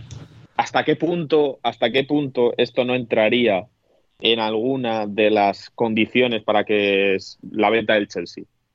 pasamos de un dueño ruso a regalarle dinero a Ucrania, que son 80 millones de pavos que le están regalando a Ucrania. ¿Hasta qué punto esto no está apañado es para la reconstrucción de, de, Ucrania? ¿no? Pues... algo, algo, esto huele que flipa, porque al Mudrik este nadie sabe quién es. Porque ya le he preguntado a tres o cuatro personas y nadie sabe quién es. Bueno, y que, y que el tema, aún así, debe ser mejor que Joao Félix, porque eh, eh, Todd Boyle no ha dudado en poner 100 kilos sobre la mesa por este tío y por Joao Félix dijo, bueno, yo déjame, déjame darme una vuelta en este coche y ya luego si quiere, si me gusta, me lo compro. Exacto. También de Modric, eh, Rafa, no sé cómo describirlo, o sea, Sikani, Kimki, pero tiene unas pintas de, como de. Pero de jugador de la Liga Española, en plan los Guti todos estos que llevaban, o sea, el pelo. No, pero peor. Pero no, no, pero, pero no, Guti, pero, pero peor. O sea, en plan de España del año 2003. O sea, estas modas que a veces algunos países las modas y tal llegan como 20 años después. Pues, o sea, cuando he visto a Mudik con ese, con ese pelo rubio, los pendientes, que nadie lleva esos pendientes ya, o sea, me he quedado un poco loco. Tiene pinta como eso, del típico extremo del Cádiz, ¿no? Algo así, como, un gitano de la, sí, de, la sí. de, la línea de Concepción. ¿Cómo se llamaba ese, el que ha fichado por el, la Liga de Piqué, ¿no? Uno de estos. Ah, coño, el nano, el de la, el de la cocaína. Joder, ese, ese. ¿Habéis visto el, vídeo de en Coca o no? no. Eh, dices el vídeo mítico suyo, ¿no? De... Yo creo que no. Yo creo que no hermano, hermano, la verdad que es, inmenso el ascenso, tío. No, he sentido en mi vida una cosa así, hermano, te lo juro. Bueno, va a denunciar la Kings League, su puta madre. La Kings League le va a denunciar porque yo no he visto a un jugador ex profesional jugando tan mal en un partido de pachanga en mi puta vida. Pero ese tío ya no era profesional, o sea, lo dejó. Yo creo que sigue en plantilla de Cádiz, ¿eh? Hostia. Es un futbolista español que juega como delantero. Tremendo, ¿eh? Lo que es la vida. En el Zaragoza estuvo la última vez. 2021-2022. Este, si no me falla la cabeza, fue el fichaje más caro de la historia de Leibar. Podría ser. Que era, que era un jugador, que era un equipo que fichaba rollo panenquita con como el Leeds, eh, con los datos avanzados y no sé qué. Dijeron, sí, vamos a fichar a este. No vieron. Qué acusaciones, macho. Nano. Nano Mesa. Yo Nano me, Mesa. me desmarco completa. Manuel Sánchez se desmarca completamente estas acusaciones. Luego, luego ponemos que, que Ander ponga Además, tú eres el abogado. Sí, sí, o sea, a ver, y- eh, en, en el editor puedo ya luego meter la, la corta césped, ya veré qué, quito y qué no. O sea, el otro día quité, la- quité las críticas a un par de periodistas que, por si acaso y tal. Sí que- Ya, me pareció feo, ¿eh? Esa quita de... No, pero eso, eso fue para los de Patreon, ¿eh? O sea, los de Patreon lo escucharon. Los rasos no, que paguen. O sea, euro 50, dólar, eh, tal. Vais y lo pagáis, eh, cabrones. Ah, Patreon.com barra alineación indebida. Que necesitamos comer, gente. Bueno, el resumen, pero yo Sí. pensaba que no había ahora un extremo ucraniano que está más de moda, que juega en el Dinamo de Kiev, que se llama Víctor Sigankov. No, más de moda no ha estado ese chico, no, no. O sea, yo pensaba que ese iba a ser el siguiente con Oplianka. Bueno, u- uno es Ye- Mudrik es Yarmolenko y el otro es Konoplianka. Van por Pues, pares. Los, joder, los que- extremos ucranianos van, van, van por pares. Pues si su, si su referencia es eh, Konoplianka o como le llamaban en Sevilla, Chocoplanca, eh, Que son muy buenos a veces, ¿eh? lo tiene regularcito, ¿eh? Eh, Rafa, eh, lo, que no es- lo que no fue regularcito fue el partido del Newcastle, ¿eh? O sea, baño Oh, completo al Fulham, solo fue uno, pudieron ser cinco. Al final eh, le llega un penalti, o sea, ha caído del cielo al Fulham, que es una vergüenza que lo pite, porque le pisa Bobby Reed a, Trippier, pero se cae él, así que es penalti para él. Eh, y Mitrovic hace una de esas cosas que no se ven nunca, o sea, la mítica de Martín Palermo, de darle al balón, o sea, de resbalarte, le das con el, con el otro pie y con el pie que ibas a rematar, doble disparo, penalti anulado y balón para el rival. Sí, eh, hombre, ha sido bastante cómico verlo, ¿eh? Sí, sí. En cualquier caso. Que no está teniendo mucha suerte este año Mitro con los penaltis, ¿eh? Igual tienen que empezar a, mm, a tirarlo Andreas Pereira o, o William, yo qué sé. O Joao Porque Paliña. no está teniendo. O yo a Paliña, que como lo hace todo bien. Y es verdad que el partido del, del Fulham es, es muy pobre, ¿eh? O sea, porque claro, no tirar entre los tres palos teniendo un penalti es eh, bastante meritorio.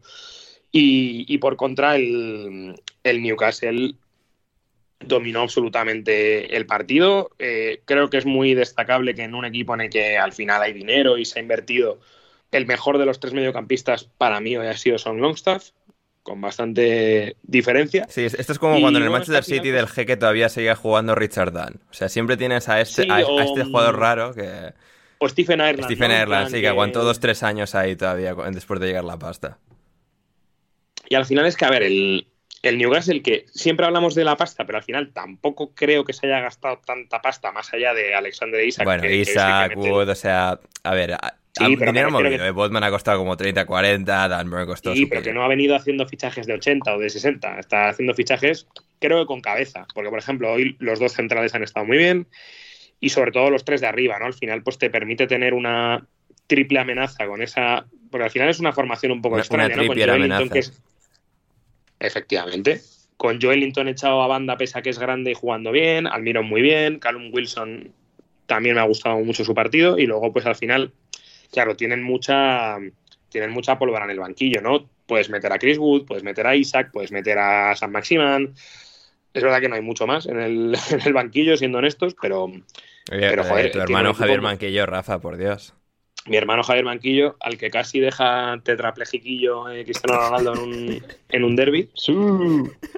Y, y bueno, por eso que está, está muy armado el, el Newcastle. A mí me parece que, que- que está en una dinámica fantástica, además en, en semifinal de la, de la Carabao. O sea, creo que tiene muchos argumentos y además, como lo que hemos dicho antes, como que los que vienen atrás tampoco les veo yo con una fuerza excesiva como para quitarle, no voy a decir de la Champions, pero vamos, de, Europa le veo muy complicado. O sea que gran trabajo de Dijau, que yo creo que siempre nos, cuando se analiza el Newcastle se queda la gente con el dinero, pero yo creo que al final el trabajo de Howe es, es muy, muy bueno. Hmm, Sí, sí, no, no, es eh, absolutamente espectacular. Duncan Alexander destacaba un hecho que es muy, muy meritorio. 11 goles encajados en una primera mitad de temporada es bastante extraordinario para, para el Newcastle y completamente. O sea, Eddie Howe no sabía entrenar defensa ni aunque le pusieses una pistola en la cabeza en el Bournemouth. Y ahora de repente eh, el Newcastle es una muralla como esas que quieren poner a los dos lados de la ciudad esta que van a construir de la nada en Arabia Saudí, pues igual. Así que, no, no, a tope con el... Bueno, a, tope con lo bien que juega. Con lo, bueno, ¿dónde viene el dinero? Pues obviamente no, ¿no? Pero, y bueno, Jolinton también, que fue titular tres días después de que le tuviese la policía por beber bajo los efectos de, la espirituosa. Mal, pero bueno, no sé, ahí está. Eh, ahí jugó y el Newcastle ganó 1-0. Gol de Alexander Isaac. Eh, Leo, ¿te, te alegras? Eh, ¿Crees que Isaac, ahora ya en forma de nuevo, recuperado, puede ser un golpe de efecto para este Newcastle en el que Callum Wilson ya de por sí ya hace un partidazo contra el Fulham? Me encantaría ver esa pareja entre Callum Wilson y, Isaac. Eh, el, gol es, el, gol es, una buena primera muestra. interacción, sí. Así que ya, ya, va siendo hora. Ojalá las, las, lesiones lo respeten, porque definitivamente es un jugador en el que hay puestas muchas expectativas por precio, por calidad, por caché. Así que ojalá, ojalá, no sé si esta, pero la próxima temporada ojalá podamos verlo eso ya a un 100%. Mm, totalmente. Para Rafa preguntaba, Yago, ¿puede ser lo más destacable de este año, más allá del partido de hoy, que el Fulham deje de ser equipo ascensor? Pues yo creo que tiene mucha, mucha pinta y lo hemos dicho, lo hemos dicho otros días y al final, pues bueno, se dieron cuenta de que con no fichando atacantes al sin ni son, sino un mediocampista que ha, demostrado ser eh, de un efecto inmediato como es Joao Paliña, un defensa contrastado en la categoría como era Isadiop y un buen portero como era Berleno, especialmente yo creo que esto, esto último es lo que está marcándoles más, más diferencias, hace que ahora mismo el Fulham pues no tenga, vamos, es que está sexto, o sea, me refiero que está más cerca de, de Europa que tener que preocuparse por nada. Y aparte, pues que igual, aparte de todo el cachondeo que hemos tenido los últimos años, pues que igual Marco Silva pues también era buen, era buen entrenador. Hmm, absolutamente. Y hablando del Fulham, Leo, tenemos que, tenemos que hablar, hablar del tema importante del fin de semana. ahora, eh que es la victoria. Eh, bueno, los Bills han ganado, ¿no? 34, 34 a 31. 34-31. Sí, sí, sí. 34-31. Bien, a tope con los Bills, ¿eh? Joder, qué manera de sufrir contra los putos Dolphins, ¿eh? Pero, pero bien, bien los Bills. Em, el equipo relacionado con el Fulham. Em, Leo, hemos hablado muchas veces del universo Khan, el universo Khan, que engloba al Fulham, a los Jacksonville Jaguars y a All Elite Wrestling, la, la compañía de, de lucha libre. Y esta vez tenemos que hablar de la remontada histórica, legendaria de los Jacksonville Jaguars en la primera ronda de playoffs de la NFL anoche para remontar a, los, a Los Ángeles Chargers. Absolutamente de locos ese partido que estuvimos viendo. Eh, esto, tiene historia, ¿eh? porque en realidad en el primer cuarto Trevor Lawrence, eh, si no son tres, son cuatro intercepciones. Sí, sí. Eh, para poner en contexto a la gente, el quarterback de los Jaguars, Trevor Lawrence, Tira, lanza cuatro intercepciones, pierde el balón cuatro veces y luego pierden el balón una quinta vez cuando lo tienen ellos. Eh, de un punt. Eh, Increíble, ¿no, Manu? no sé si siguen hablando de Fulan o, de, o han cambiado de tema. ¿Tú qué prefieres, el pressing catch o, la NFL, Manu? Bueno, pressing catch por lo menos lo he visto en algún momento de mi vida. La NFL espero morirme sin verlo nunca. Bueno, eh, haciendo caso omiso a estas, injurias de, don Rafael y don Manuel, eh, Leo, eh, vamos a rematarlo rápido, pero. pero la historia, ¿eh? 27 a 0 terminó ganando, terminaban ganando Los Ángeles, Los Ángeles Chargers. Sí. lo que parecía ser una vergüenza histórica para los Jacksonville Jaguars, dirigidos también por Doug Peterson, ex campeón de la NFL con los Philadelphia Eagles. Terminó siendo la remontada más espectacular de, que yo he visto, por lo menos. Sí, o sea, los Chargers ganaban básicamente en términos futbolísticos 4-0 al minuto 40 de partido. Y justo antes del descanso, los Jaguars meten medio gol, o un gol prácticamente.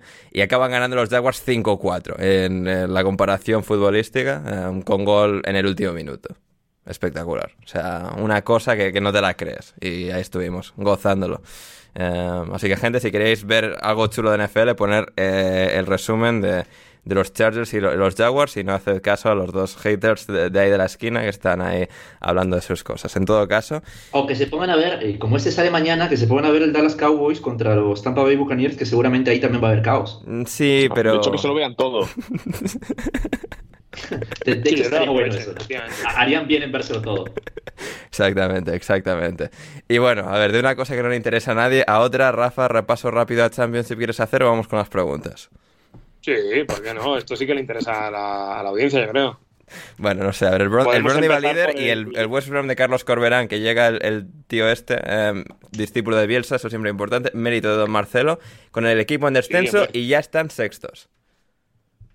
A ver, es lo que tiene, es lo que tiene Championship, ¿no? Que mm, ganas tres partidos y, te metes en la pelea por el ascenso. Sí, sí, o sea, un tío que empieza la temporada entrenando a Olympiacos, ahora ya está sexto con un equipo en que cuando él llega está en descenso en Championship. Es una locura. Em, o sea, si quieres hacemos un breve repaso, porque hay resultados bastante locos en esta jornada, como por ejemplo el, el Rotherham, que está más cerca del descenso, le cuela cuatro al Blackburn Rovers, que iba tercero.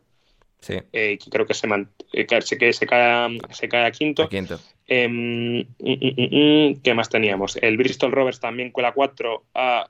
A ver, espérate. No, el Bristol Rovers. El Bristol City. Te has columpiado, ¿eh? El Bristol City al, al Birmingham, que le gana 4-2. Sí. Con muy buen partido de Mark Sykes. Puedes hablar del em, Preston ya, eh, también. ¿eh? El Preston le coló 4 el Norwich en casa, que o sea, el, debut de, de, Wagner, pues, pues muy bueno. Sí, 4-0 al Preston. 4-0 al Preston, eh, recuperando a, a, Kieron Dowell y también con doblete de Temu Puki. Ganó el Sheffield United 3-1, ganó el Swansea 3-1 al Sunderland, el Watford al Blackpool y el Barley ganó también 1-0, por tanto sigue primero con 14 puntos de ventaja sobre el tercero, o sea que el Barley lo tenemos de vuelta. Es una locura, ¿eh? O sea, le saca 16 puntos al tercero, ¿eh? O sea... Saca 14, 14. 14. Ah, no. Ah, no, que no sé restar, perdón. 16, tienes toda la razón. Sí, sí. Tienes toda la razón. Sí, sí, al Watford es. Eh, y, el, y el Sheffield United le saca 11. O sea que yo creo que los dos ascendidos están más o menos ahí. ¿Cuál es el punto del interés de Championship? Que entre el tercero, que es el Watford, y el decimocuarto, que es el Reading, hay seis, hay seis puntos. O sea que hay, para poder meterse en playoff, eh, ahora mismo están Watford, Middlesbrough, Blackburn Rovers y West Bromwich.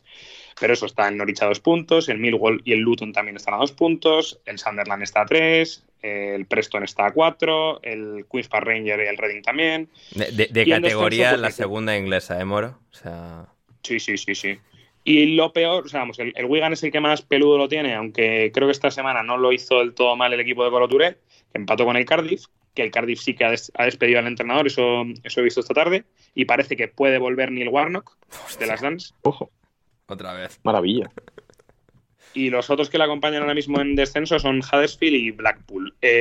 yo, como evidentemente, como aficionado al Preston, celebraría el descenso del Blackpool, que es el, rival local. Y los que están ahí jugando un poquito sobre la cuerda son el Cardiff y el Stoke. Eso ya lo hablamos algún día de la magnífica gestión del entrenador del Stoke, ¿no? Alex Neil, que asciende al Sunderland, empieza la temporada con ellos, bien y tal se va al stock por pasta y, un, proyecto, entre comillas, mejor. El Sunderland está décimo y el stock vigésimo. Es verdad que la diferencia son ocho puntos, ¿eh? que eso pues es lo que hablamos. Pues de repente el Stoke gana tres partidos y puede estar en playoffs. Pero mm, da la sensación de que no tomó una gran decisión el bueno de Alex Neil. Así que nada, eso es un poquito Championship. Que esto sé que la, audiencia, pero especialmente Manu y Leo, yo creo que lo, lo agradecen que lo tratemos en profundidad. Absolutamente, absolutamente. Hay que sí, Manu y Leo. Uh, no tiene pues sí, por lo de Corberán no me lo sabía, por ejemplo, pues nunca había mal saberlo. Claro, te, damos eh, trabajo hecho. Ahora vas a escribir algún artículo guarro que va a ser circulado por, o sea, periódicos de estos que, El que pagan a, a F. del discípulo de Bielsa.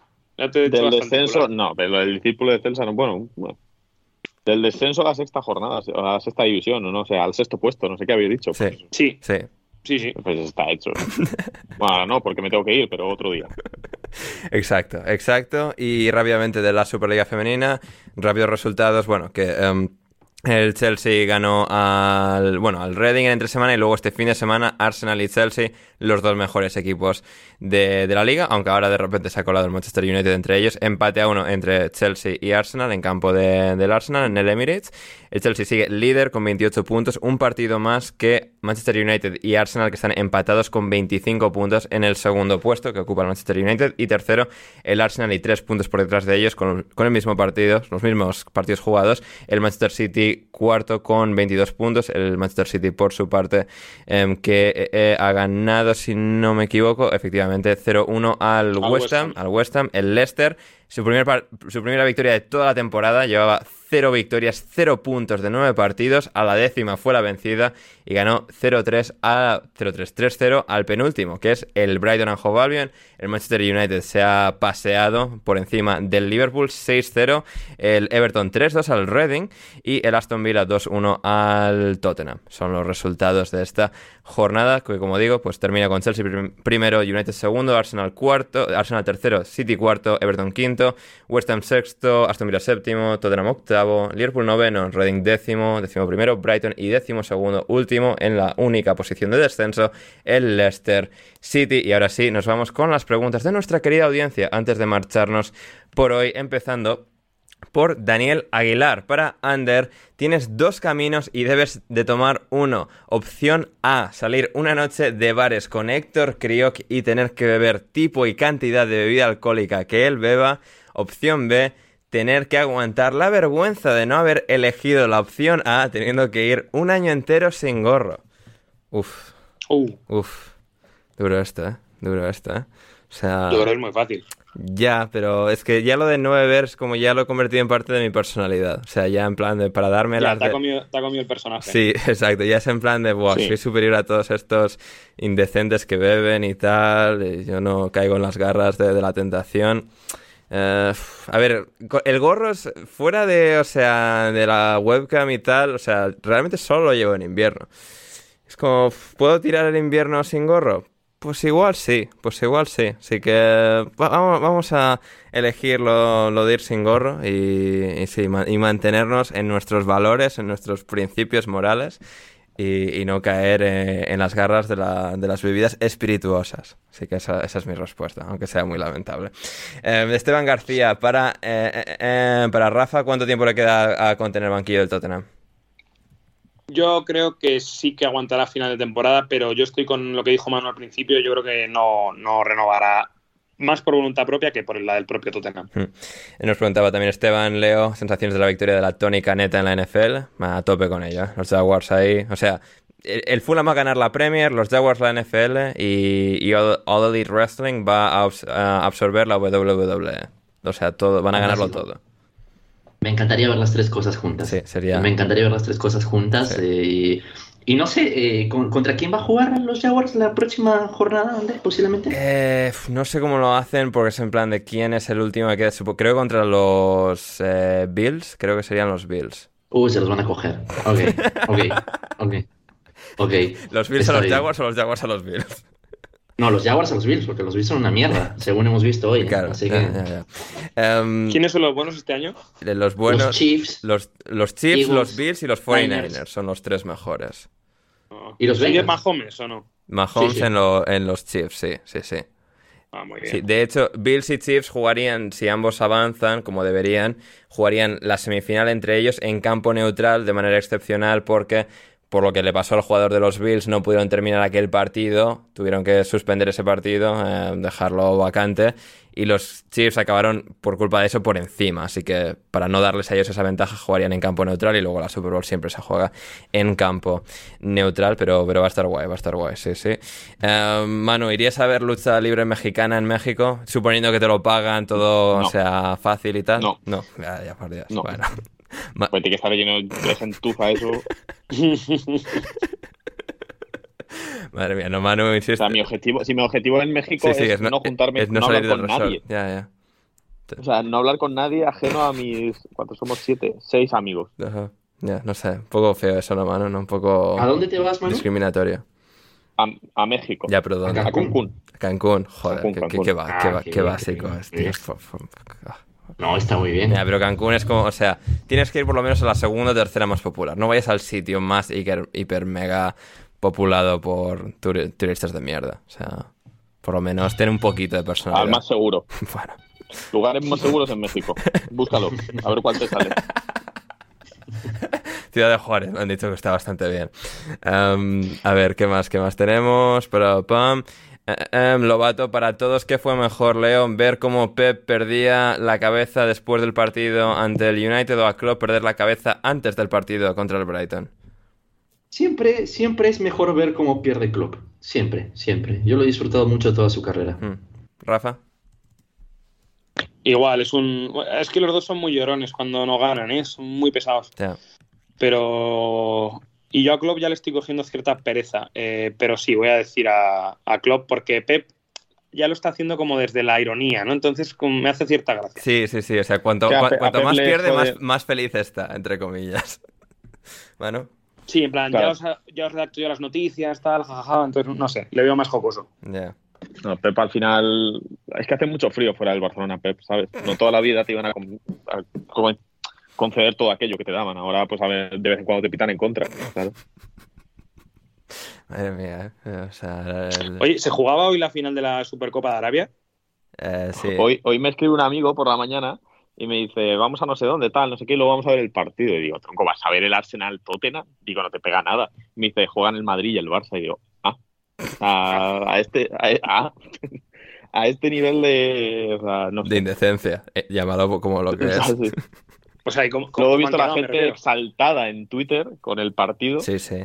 No, o sea, la gente está. Eh, la droga que es el fútbol y los Madrid Barças para la gente es terrible. ¿eh? O sea. Han vuelto Andrés Iniesta y Xavi Hernández al fútbol y no me había enterado yo. Y han vuelto hoy. Y nos lo hemos perdido, macho. Qué pena. Qué ganas de que el puto United les meta 7 y se les acabe la gilipollez. Hmm. Ya está. O sea, o sea muy del United. Sí, sí, sí. Yo, yo estoy esperando a bueno, que llegue la eliminatoria esta para, en plan, ir al podcast de Guardiolato, a Stadi Johan y tal, hacer... O sea, en plan, a robar en los círculos de, mediáticos del Barça, con lo del United y eso. Del barcelonismo. Sí, Como experto. Exacto, exacto. Como experto en fútbol inglés. Efectivamente, efectivamente. Eh, para Rafa, top 3 de bares cutres en Madrid que haya sido. A ver, yo tenía mi bar cutre de, por excelencia en, por donde yo he ido al colegio, que se llamaba eh, Cafetería Bar Lanjarón. Como que tenían una. Tenían, sí, eh, lo llevaban unos filipinos, pero no me preguntes por qué se llamaba Lanjarón. Y tenía una oferta. en Filipinas, pues igual algo también se llama Lanjarón, pues porque en el Imperio Español nunca se pone el sol. Como antigua colonia, yo creo que más que nada debía de ser un bar que se llamaba Lanjarón, que lo compraron unos filipinos y se quedaron con el, con el. Es lo más factible. Y el tema era que tenían una oferta, tío, que eran dos jarras de cerveza y una ración por siete pavos y medio. Esa oferta fue subiendo hasta los 12 y aún así seguía compensando. Pero bueno, ya nos la han quitado, entonces hemos dejado de ir. Y entonces los otros dos. ¿La, la, Nuit cuenta como, como bar cutre? No, la Nuit no es un no, bar. La Nuit es, Ni cutre. Ni siquiera cutre, efectivamente. Es un, un sitio en que cortan jamón, no puede ser nunca cutre. Y los otros dos te voy a decir uno que se llama el Estrella Polar. Bien. En la propia calle Estrella Polar. Y el tercero que te voy a decir se llama Cafetería Bar Ñasca, en la calle Doctor Esquerdo. Tremendo, tremendo manejo. No digo el tigre porque yo creo que me estaban esperando para que dijera el tigre, que es un poco el, clásico de español de barro, de ir ahí a tomarse una cerveza por 3 euros y que cenas. Pero eso es de, español de barro o de charca. Espectacular, tremendo, sí, sí. Em, a ver, para, para, para, para Ander, bueno, esto lo contesté la semana pasada en cuanto a lo de eh, qué me haría más ilusión entre Chicago Fire, Chicago Bears, el Mundial de Estados Unidos, Transport un título europeo. Claro, lo que no contesté fue qué me parecería más probable. Em, a ver, entre Transport ganando la conferencia esta de mierda, eh, Chicago la Super Bowl, Estados Unidos lo menos eh, probable, el Mundial. A ver, lo que pasa es que en la MLS, en la NFL, al final hay mucha regeneración año a año. O sea, en la MLS hay un montón de equipos que han pasado de ser la peor mierda de la liga a ganar el título al año siguiente. Nunca ha sido Chicago Fire, pero podría ser. Así que voy a decir que lo más probable, aun a pesar de Sport y los Bears Super Bowl, voy a decir que lo más probable, a pesar de todo su bagaje, también sería Chicago Fire ganando la MLS. A ver, para Leo, Yago quiere saber minuto y resultado de Perú que está la cosa otra vez ahí. Ah, muy bien. Bueno, exaltada. Siempre, siempre ya hago muy, muy interesado en, recordarme que, que, hubo una situación constante de crisis política. Y nada, pues unos 40 muertos en las últimas semanas a partir de las protestas contra el gobierno de Dina Boluarte. Eh, y, y, está un poco jodida la cosa porque ya estamos hablando de un gobierno que tiene básicamente apoyo militar. Entonces yo creo que estamos viviendo quizás de las horas más críticas a, nivel de violaciones de derechos humanos en los últimos siete años de crisis que tenemos acá en Perú. Madre mía, ¿van a volver los japoneses esos también? Uh, o Fujimori. sí. Bueno, este, no sé si van a volver, pero seguramente estén contentos con la cantidad de gente que están matando, así que... Sí, sí. Ya, ya. Eh, así, así, es, así es el mundo de, de incierto y asqueroso. Em, el internet no lo van a cortar en principio, ¿no? O sea, podremos seguir haciendo esto. Ah, no, no te preocupes. O sea, los, los problemas de mi país, los de mi día a día, no, no, no, van, a, no van a quitarte mi participación en el podcast. Bien, bien. A mí es como... eh, Bien, te- Logro, logro cambiar de chip fácil, no te preocupes. Maravilloso. Es algo que me mate, distinto. Joder. Bien, bien, pues eh, est- estaremos atentos. Em, a ver, para Manu, ¿qué te parece la Kings League? Es que no lo he visto y si yo, bueno, no sé, no, no creo que lo vea. No, ni yo, ni yo. eh, No lo sea, sé. No sé ni quién juega, creo que son amateurs, ¿no? Los que juegan los partidos. Uf, una, una, Son gente es, de verdad. es una mezcla muy, Y muy extraña. O sea, en plan, hoy sé que estaba jugando el Kun, creo. El Kun. Sí, ¿no? O sea, creo que ha fallado un penalti. Eso he leído en un grupo de WhatsApp, pero no me he puesto a investigar. Bueno, pues no sé, no me interesa. Bien, sí. O sea, no me interesa el fútbol de verdad. Me va a interesar Esa- esto. esa mierda. O sea, imagínate. Exacto, exactamente. Em, a ver, Leo, dejará de ser eh, director técnico del City. Pep Guardiola, a final de temporada, si queda fuera de Champions y sin título de liga que le salve la temporada, o sea, fuera de Champions en el sentido eliminado de Champions, que esto se puede no leer como queda vale. quinto. No, e- eso no va a pasar, o sea, más probable es que cambies esa pregunta por eh, Liverpool y Klopp y, y tendría un poquito más de sentido, pero a Guardiola no lo van a sacar. No, no, no, imposible, imposible. Guardiola se irá cuando quiera irse él. Sí, exacto, exactamente. Em, a ver, ¿qué más? Esteban Cruz para Ander. ¿Quién crees que ganará el Royal Rumble? Uf, ni idea ahora mismo. Me quedan dos semanas. Creo que haremos Watch Party. No, el Gran Cali ahora está. Ya no, ya no, ya no juega el Gran Cali. No, ahora, ahora está- creo que se dedica a la política en India o en ser como figura pública Hostia. de cosas y tal. No jodas. Sí, sí, sí. Pero no le. Llegó a ser actor, ¿no? Yo creo. Sí, llegó a ser actor.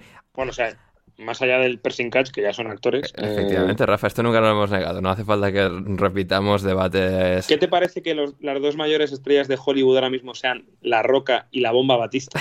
Espectacular. O sea, victoria del wrestling, victoria moral del El wrestling. nivel es, O sea, el nivel es catastrófico. no, no, catastrófico, no. Un respeto que La Roca es lo que, lo que será, lo que será. O sea, Batista es, o sea, es, es un actor legítimamente extraordinario. Leo, tú en esto me apoyas.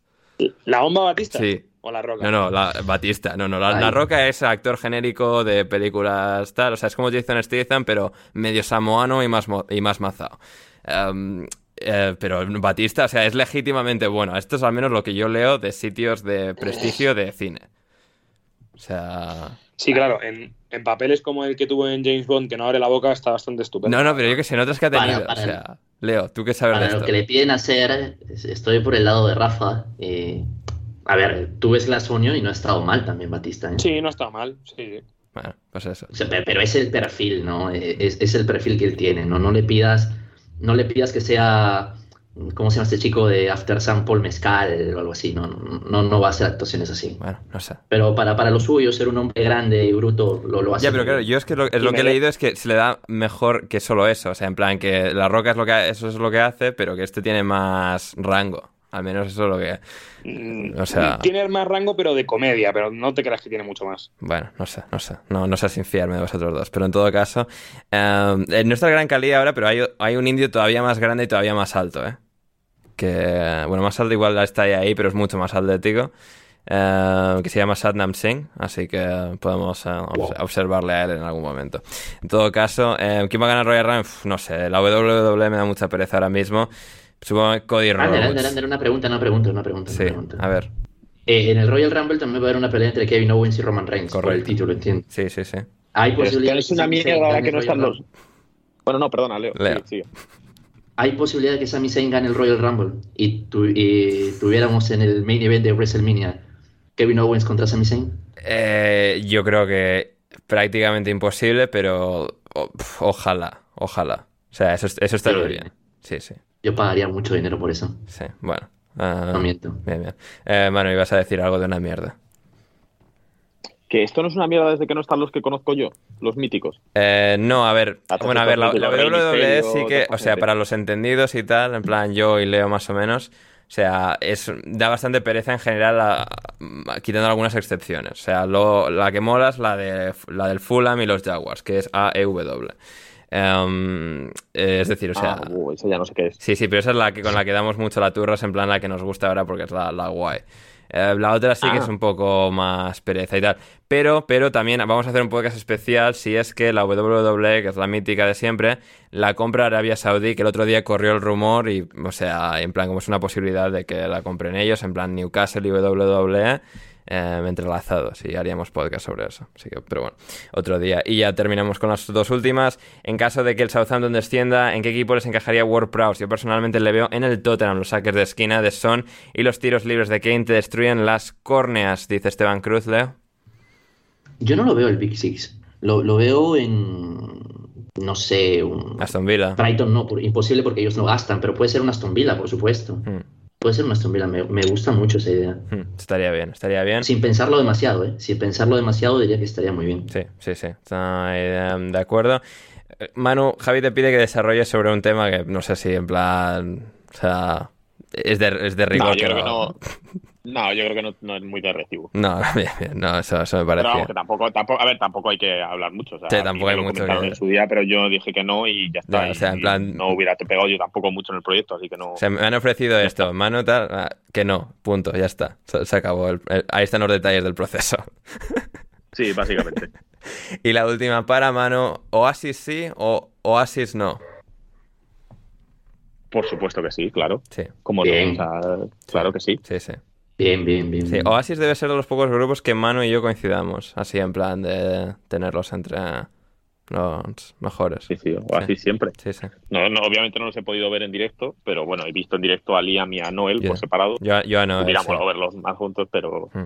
pero bueno, por lo menos algo es algo. Algo es Pero algo. sí, siempre Oasis. De hecho, eh, los documentales, de- al último documental de Oasis, al de, al de Network, fue al, al cine aquí en Londres, que eso no sé si en otros sitios se estrenaría en cines, pero fui al cine. Hay que verlo. Maravilloso, fantástico. Y con esto llegamos al final de una nueva edición del podcast de alineación indebida. Bueno, ha llegado una última, de última hora, Lucas Manía para Ander. ¿A qué tertuliano o tertuliana de alineación indebida le harías un beef? Unos versos estarían bien escuchados. Uf, Uf no. ¿Qué es un beef? ¿Qué es un beef? ¿Cómo que es un beef? O sea, en plan, ¿Qué es un beef? eh, Leo, en plan lo de Shakira y en, Piqué. en España se come beef y tú paloma.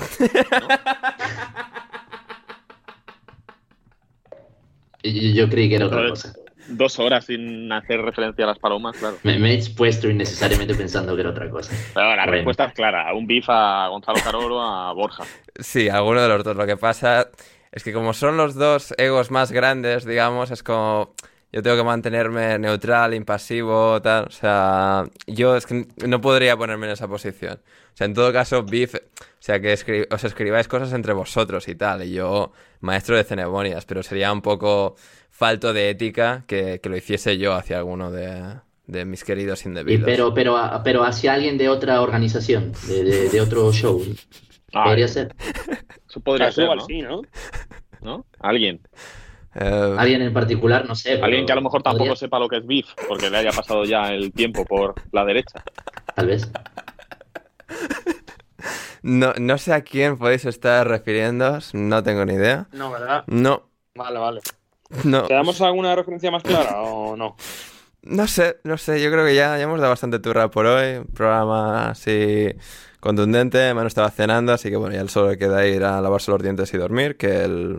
Yo ni he cenado, me cago en vuestra calavera. Ah, ya, bueno, pues no, no vayas a jugar al fútbol. O sea, no, no me, cuen- Claro. no movidas. Bastante que me he esta llamada después de que me hayas pillado mientras todavía me estaba limpiando el escroto en la ducha. Ya, ya. O sea, me, me ha sorprendido que hayas contestado desde, desde el baño. O sea, la llamada. Sí, sí. Sí. Ah, está. Porque igual Una pensaba que era mano- importante. Mano en el escroto y la otra en la alcachofa de la ducha. Madre mía, qué, qué final del programa, eh, qué final de- del programa. En todo Ah, caso- luego me lo cortarás como, como todo lo que digo. No, no, ¿cómo que todo lo que digo? No, o sea, cabrón, o sea, Represor. lo, lo corté el otro día, o sea, encima lo corté porque fui yo el que se metió en el barro innecesariamente para con gente con la que colabora. O sea, Bueno. O sea, esto es el mayor triple que has tirado en toda la tarde. Que tú has colaborado con...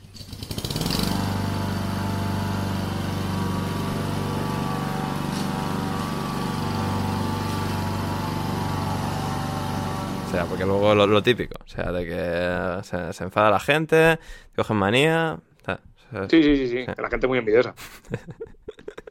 Exacto, exacto. No todos pueden ser alineación indebida. Seguidnos a todos en redes sociales, a Manu arroba Manu Sánchez Goma, a Rafa en arroba Rafa 7, a Leo en arroba Camus 1306 y a mí en arroba Anders Hoffman, eso en Twitter como siempre, el podcast en Instagram arroba podcast indebido y patreon.com barra alineación indebida. Id ahí y suscribíos dándonos dinero, parné, pasta, gente, para que podamos seguir produciendo programas de tan alta calidad y Manu pueda tomarse algo rico en, México ahora que, va a ir. Así que... O pagar el rescate. por ejemplo. Por ejemplo. O sea, tenemos que hacer campaña si eso ocurre, ¿eh? En plan, por nuestro hermano a mano. qué bonito sería, ¿eh? que sí. Además tenemos a infiltrados. Además lo podía pagar Lobato, hermano. sería precioso. Exacto. Exactamente. Eh, gracias, eh, Rafa, por estar con nosotros. Al revés, Andrés, gracias a, ti, a, mi apreciadísimo Manu Sánchez y a Leo, que yo pensaba que ya había estado con él en directo, pero, pero un gustazo estar, eh, estar hoy con él y evidentemente a toda la audiencia y a todo el que llega hasta aquí para jalarse como me lavaba el escroto Lo está diciendo cada vez más veces, ¿sabes? Para que alguna se te olvide cortarla. Gracias, Leo. Y vamos a ver la NFL. Gracias, Ander. Gracias, Manu. Gracias, Rafa. Un placer. Eh, sí, 14 a 7 ganando los gigantes a los vikingos. Así que seguramente los vikingos van a remontar un partido de 30 puntos también hoy. Así que vamos a ver qué pasa. Cuídense. Un placer. Maravilloso. Gracias, Manu. Eh, nada, pues nos vemos. Igual hay conexión desde Acra Gana. Si se diera la, circunstancia de que el avión de transportes aéreos de Portugal me para en Acra Gana, pues bueno. O en los Azores, o, en algún sitio así, ¿no? Yo qué sé. Sí, que sea muy random. Bueno, pero las Azores al final están de camino, o sea que podría darse el caso. y bueno. Pero bueno, eso. Eh. Un abrazo a todos, señores. Nos vemos en un mes. Ay, joder, un mes de vacaciones, que menos sinvergüenza. Um... No, no, no me voy un mes, eh, no me voy Vale, vale, vale, menos mal. 15 días. Nada, yo soy André Iturralde. Muchísimas gracias por estar al otro lado. Suscribíos donde sea que nos escuchéis, en la plataforma que más os guste. Somos Alineación Indebida. Espero que lo hayáis disfrutado. Volvemos a, lo largo de la semana, el viernes seguro con el programa intersemanal. Los dos partidos que hay de Premier para comentar. Puede que algo entre medias, pero no os perderéis nada en patreon.com barra alineación indebida y como siempre todas las publicaciones, todos los extractos, todos los eh, trailers estarán como siempre esos abrir de bocas en donde sea que nos escuchéis, suscribíos y no os perderéis nada. Yo soy Ander Iturralde y hasta que nos volvamos a reencontrar, pasadlo bien.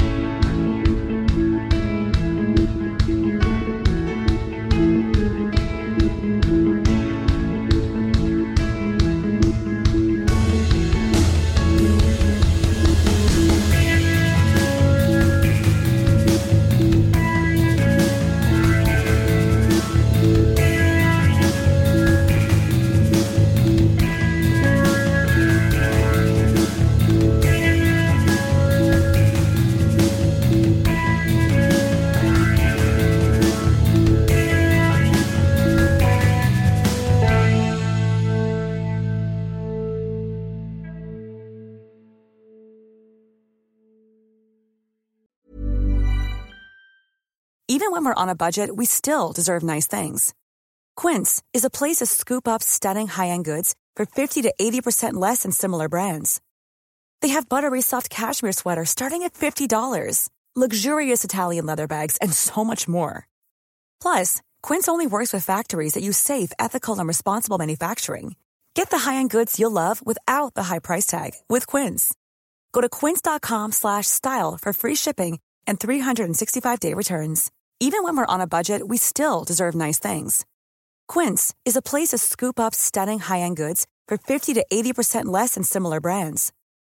They have buttery soft cashmere sweaters starting at $50, luxurious Italian leather bags, and so much more. Plus, Quince only works with factories that use safe, ethical, and responsible manufacturing. Get the high-end goods you'll love without the high price tag with Quince. Go to quince.com/style for free shipping and 365-day returns. Mom deserves the best, and there's no better place to shop for Mother's Day than Whole Foods Market. They're your destination for unbeatable savings, from premium gifts to show-stopping flowers and irresistible desserts. Start by saving 33% with Prime on all body care and candles. Then get a 15-stem bunch of tulips for just $9.99 each with Prime. Round out Mom's menu with festive rosé, irresistible berry chantilly cake, and more special treats. Come celebrate Mother's Day at Whole Foods Market